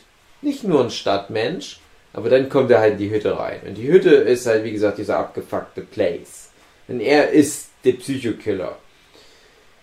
Und dann, Cut, du hast diese beiden ersten Lesben, die dann in den Wald kommen und du lernst die beiden kennen und es ist so vielleicht wie in dem Film Death Proof von Quentin Tarantino, wo du ganz lange erstmal der ersten Truppe weiblicher Hauptcharaktere folgst, bis die zur Hälfte des Films dann einfach ge- getut gemacht werden. Und so ergeht es auch unseren ersten beiden Lesben. Die werden dann nämlich in die Yuri Trap reingelotst und sterben. Es ist ganz schlimm, weil du halt ja lange Zeit für die bist und der Killer ist halt aber einfach so krass und nachdem die tot sind, merkst du, der macht es schon lang, der hat nämlich schon ganz viele Trophäen gesammelt. Und das ist so ein richtig krasser Homo-Hasser. Und dann kommen wieder Frauen dahin. Und da wendet sich aber das Blatt, weil das sind echte Brockenhexen. Und die können nämlich zurückschlagen. Und die haben Käsebier dabei. Käsebier ist ihr magisches Artefakt. Und dass das Ding Käsebier heißt, ist natürlich witzig, aber die Geschichte ist alles andere als witzig. Die hat so ein bisschen was Fantastisches, aber es ist echt eigentlich ein krasses Psychoduell. Der Fallensteller, der keine Hexenkräfte hat, schafft es trotzdem durch die Kenntnisse des Waldes und seine Fallenkenntnisse die beiden echten Hexen gut in Schach zu halten. Und die Hexenkräfte halten sich halt aber auch in Schach. Das ist jetzt nicht so, wir können Feuerbälle verschießen, sondern das sind so kleine Naturrituale und irgendwelche abgefahrenen, ich weiß nicht, so esoterischen Sachen, die die machen können. Vielleicht ein Tier beseelen für einen kurzen Moment oder äh, jemanden verhexen, dass der für ein paar Minuten Unglück erleidet. Irgendwie sowas. Klassische Hexerei, nicht das modernes Zeug. Das ist mein Konzept, Tugi. Jetzt Mhm. kannst du ja mal noch gucken. Nicht drin. Das hast du mir alles Gute schon weggenommen. Na, du kannst es doch Nein. wiederverwenden. Ja, also ich wollte gerne in eine andere Richtung gehen. Eine etwas humorartige, Mhm. satirische. Hm. Ich habe nur das Problem mit den Yuri-Treffs.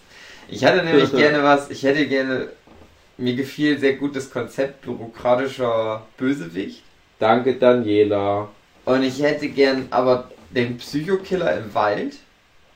Und ich hätte gern die Geschichte Psychokiller, der im Wald wohnt. Und dann kommt praktisch die RWE. Ja. Und die wollen den Wald abholzen. ja. Der Psychokiller sagt aber nein. Das ist mein Wald. Aber es ist eine ganz andere Geschichte und Yuri-Traps sind dann nicht mit drin, überhaupt nicht. Oder Vielleicht ich habe äh, Typ ich hab jetzt die ganze. Zeit, während du überlegt hast, habe ich äh, während du erzählt hast, habe ich überlegt, ja, wie kriege ich das jetzt hin, dass der trotzdem auch Lesben im Wald umbringt, aber trotzdem als Held der Geschichte dastehen kann. Das ist so schwierig. Ja, aber, aber es kann ja auch nochmal umgekehrt sein. Es können ja auch zwei Lesben, die fallenstellenden Menschen sein.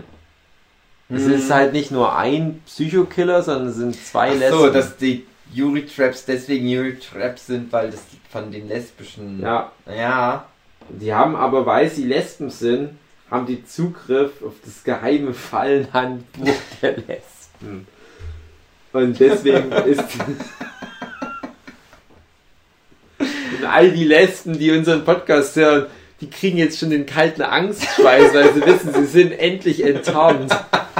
Nach tausend Jahren trockene Hexenmachenschaften. Oh nein, die wissen. Die wissen Bescheid. Dieses. Das hat nicht der Teufel gesagt. Äh, was war das? Käsebier sollte auch noch mit drin sein. Käse, Bier und Phobie. Hm. Äh. Ja, das kannst du natürlich auch gut kombinieren. Dass halt in irgendeiner Form Käsebier drin vorkommt und der Killer oder die Killerinnen. Ich will mal ganz kurz was fragen. Gibt es Käsebier in echt? Ahnung. Ich weiß sowas nicht. wie Butterbier? Frage ich mich halt gerade. Es Hm. könnte auch um die Herst es könnte auch also die die statt der RWE kommt die große Käsebierfirma in den Wald Ja, stimmt. und will es abholzen. Und die Lesben haben aber eine Phobie gegen Käsebier und die wollen aber auch nicht, dass der Hol der, der Wald abgeholzt wird. Einmal weil sie überall ihre Leichen da verbuddelt haben und das Mhm. dann rauskommt. Andererseits, weil sie den Wald mögen. Ja, Denn Lesben mögen ja Wälder. Das das stimmt. ist ja bekannt. das stimmt. Und jetzt ist es aber so, dass halt gerade die bösen Demo Bürokraten, die bösen Demokraten wollte ich jetzt sagen, die bösen Bürokraten, die Wald kommen, ausgerechnet die Käsebierfirma am Start haben. Und natürlich, so sponsormäßig auch da, damit geht es dann nämlich los, dass so eine Art Sponsorveranstaltung da stattfindet oder Marketingveranstaltung. Die Leute lassen das ganze Käsebier einfach im Wald stehen. Und da geht's los, die Lesben wissen, fuck. Was wollen die hier? Was wollen die mit ihrem Käsebier hier? Das reimt sich dann auch noch. Wenn sich was generell reimt, ist es immer auch gut. Das Käsebier ist für die so Kryptonit.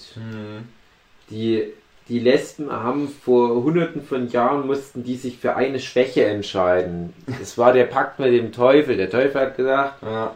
Ihr kriegt Kräfte von mir, aber ihr kriegt es nur im Gegenzug zu einer Schwäche. Und die haben halt irgendwas gesagt, was es nicht gibt. Käsebier.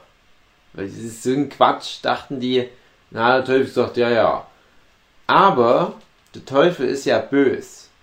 Und irgendwann hat der Teufel den Gedanken in die Menschen reingeimpft, dass es Käsebier wirklich gibt. Und die Mhm. Auflösung am Ende könnte ja dann sein, dass der Teufel immer mehr Macht an die magischen Lesbenhexen verloren hat.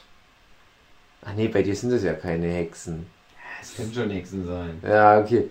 Es können ja auch nur so, so Freizeithexen sein, die, die trotzdem Pakt mit dem Teufel geschossen und ähm, nicht wirklich in dem Sinne Hexen, aber also äh, nicht zaubern, aber so trotzdem Macht abziehen, nämlich die, die Macht, die seit 2017 spätestens generell in allen Frauen so erstarkt. Und je stärker die Frauen werden, vor allem die Lesben, desto mehr Kraft entziehen sie dem Teufel, weil der Jahre, Jahrhunderte alte Pakt immer noch wirkt zwischen den beiden Mächten.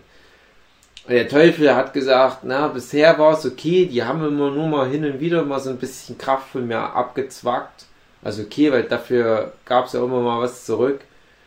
Aber jetzt ist es unverhältnismäßig. Wenn die so weitermachen, entziehen die mir meine ganze letzte Energie. Ich muss jetzt die Gegenmaßnahme starten und ich bringe jetzt das Käsebier in die Köpfe der Menschen. Und der Teufel hat die Menschen verleitet dazu, Käsebierbrauereien zu entwickeln. Mhm. Was ja an sich schon was total Sinistres ist. Und dann kommt aber die Käsebierbrauerei in den Wald, wo die größten Feinde des Teufels leben. Lesben.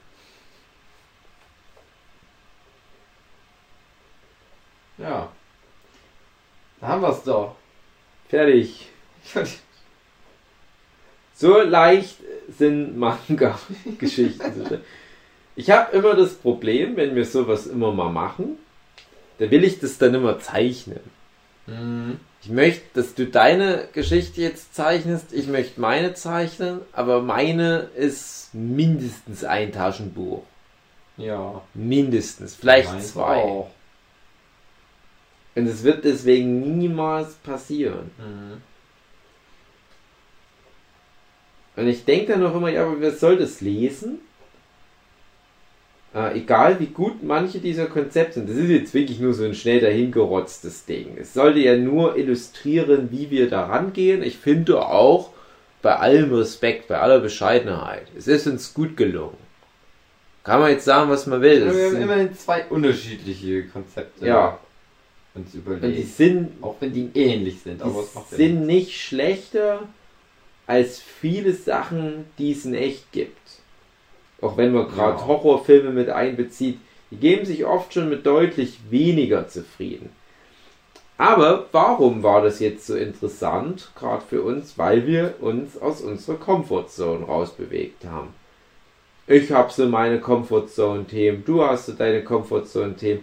Ja, diesmal mussten wir halt die Vorschläge von der ollen Community aufgreifen und mussten mal über den Tellerrand drüber gucken. Und Das ist nämlich auch Kreativität. Und deswegen mag ich auch den Inktober, wenn der Inktober dir halt vorgibt, "Ja, das Thema heute ist reif. Daran sitze ich gerade. Dann denke ich mir, oh nein, reif? Ja, aber dann fängst du halt an und merkst, so, das Bild, was ich mache, das wird echt gut. Mhm. Und ich hätte niemals ein Bild zum Thema reif gemacht, wenn es nach mir gegangen wäre. Und ich hätte auch, wenn es nach mir gegangen wäre, nie ein- was zum Thema Beamtendeutscher Bösewicht, Käsebier oder Yuri-Traps gemacht. Aber dadurch, dass ich es jetzt musste, ist was entstanden, was sonst nie so in meinen Sinn gekommen wäre. Und das finde ich immer interessant. Deswegen finde ich es halt immer auch bei den Workshops gut, wenn man sich die Konzepte der anderen Leute anhört und dann halt mit dran arbeitet. Weil das ja schon per se Konzepte sind, auf die man nie selber gekommen wäre. Aber man kann trotzdem helfen, die zu verbessern. Das finde ich ist, ist das Schöne dran. Aber es ist halt ein Übungsprozess. Und eben weil wir das schon ein paar Mal bei Workshops gemacht haben, funktioniert es jetzt auch schon deutlich schneller. Und rein hypothetisch könnten wir uns jetzt nochmal drei, vier Begriffe aus dieser Twitter-Sammlung rausnehmen und würden wahrscheinlich wieder relativ schnell uns zwei ganz ordentliche Konzepte aus dem Arsch ziehen können. Aber wie gesagt, so gut das Zeug auch ist, ganz oft denke ich mir dann, wenn wir auch, wie gesagt, bei den Workshops so ein Konzept dann erstellen, es ist jetzt ein gutes Konzept, aber ich kenne auch den deutschen Markt. Der deutsche Markt funktioniert leider so nicht. Der würde das so nicht nehmen. Ja. Aber in unserem Konzept kommen Lesben vor und ein Killer, beziehungsweise die Lesben sind Killer und allein dadurch ist es schon interessant. Ich würde das lesen. Also wenn das jetzt so Programmvorschau von, hm, ich glaube, das wäre so vielleicht entweder Tokyo Pop, Ultraverse oder Cross Manga. Da denke ich mal, würde das erscheinen. Und das wäre so dieser Teaser-Text. Bei dir halt von mir aus zwei mörderische Lesben müssen ihren Wald gegen die Käsewurstbrauerei des Teufels beschützen oder so. Na klar lese ich das Ding. Na, selbstverständlich. Ja, und darum geht's. Und ich glaube, das könnte funktionieren. Und jetzt würde ja der eigentliche Konzeptionierungsprozess erst losgehen. Jetzt fängst du an, da eine Struktur zu machen, du holst deine Regeltrahmenkurve raus, guckst, wer gewinnt am Ende den Kampf, wie leite ich das ein, welche Elemente baue ich noch alle in die Geschichte ein. Ich komme ja dann auch immer mit meinen Artefakten. Ich mag das immer, wenn es irgendwelche so Elemente gibt, die man dann auch gut als, als Symbol für die komplette Geschichte nehmen kann. Wie zum Beispiel der Ring für den Herr der Ringe oder der Koffer bei Pulp Fiction und so weiter. Wir hatten das Thema ja schon in verschiedenen Kontexten. Da würde ich dann halt gucken, ja, was könnten denn die Hexen da noch so alles mit dabei haben? Vielleicht irgendwas, weil sie sind ja Lesben, irgendwas, was die LGBTQ-Community betrifft. Eine ironische Regenbogenflagge. Dass sie für Weltoffenheit und alles stehen, aber eigentlich sind es halt ja trotzdem böse Killerinnen.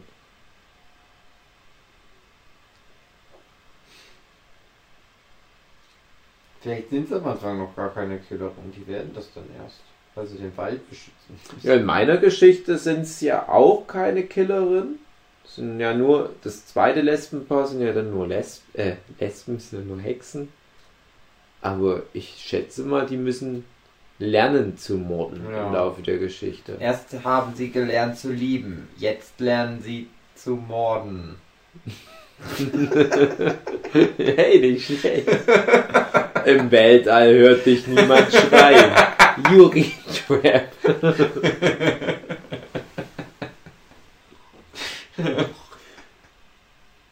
Erster Harz. Jetzt der Space. Yuri Trap 2.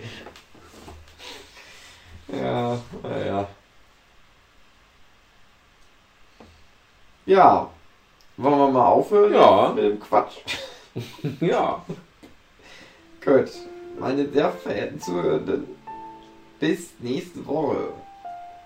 Wenn es wieder heißt, Tut Tut. Der Podcast-Zug ist da.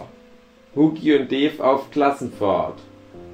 Genau, nächste Woche geht's dann los mit Roadtrip. Nurture Podcast, Roadtrip ins Chaos. Ich glaube, ich mache das nochmal mit der Twitter-Community und frage die morgen mal nach Themen. Weil heute haben sie gut mitgemacht. Morgen werden sie dann wieder nicht mehr gut mitmachen. Ich sehe das schon kommen. Mir schreiben die ja nicht auf Twitter. Aufgrund der Sache, die Stimmt neulich in nicht. Berlin passiert ist. Aber heute haben sie mal geschrieben. Das ist lieb. Ich danke der Twitter-Community. Und ich, hoffe auch, Danke auch der Twitter-Community. ich hoffe auch, dass die das jetzt auch anhören. Wenn die schon sich beteiligt haben an der Folge, dann sollen sie den Scheiß auch anhören. Mitgehangen, mitgefangen. Willkommen in der Zukunft, Motherfucker. Du kannst Yuri Trap alles 3. erraten. Äh, Ja, gut. Dann sagen wir Chicks auf Wiedersehen. Tschüss.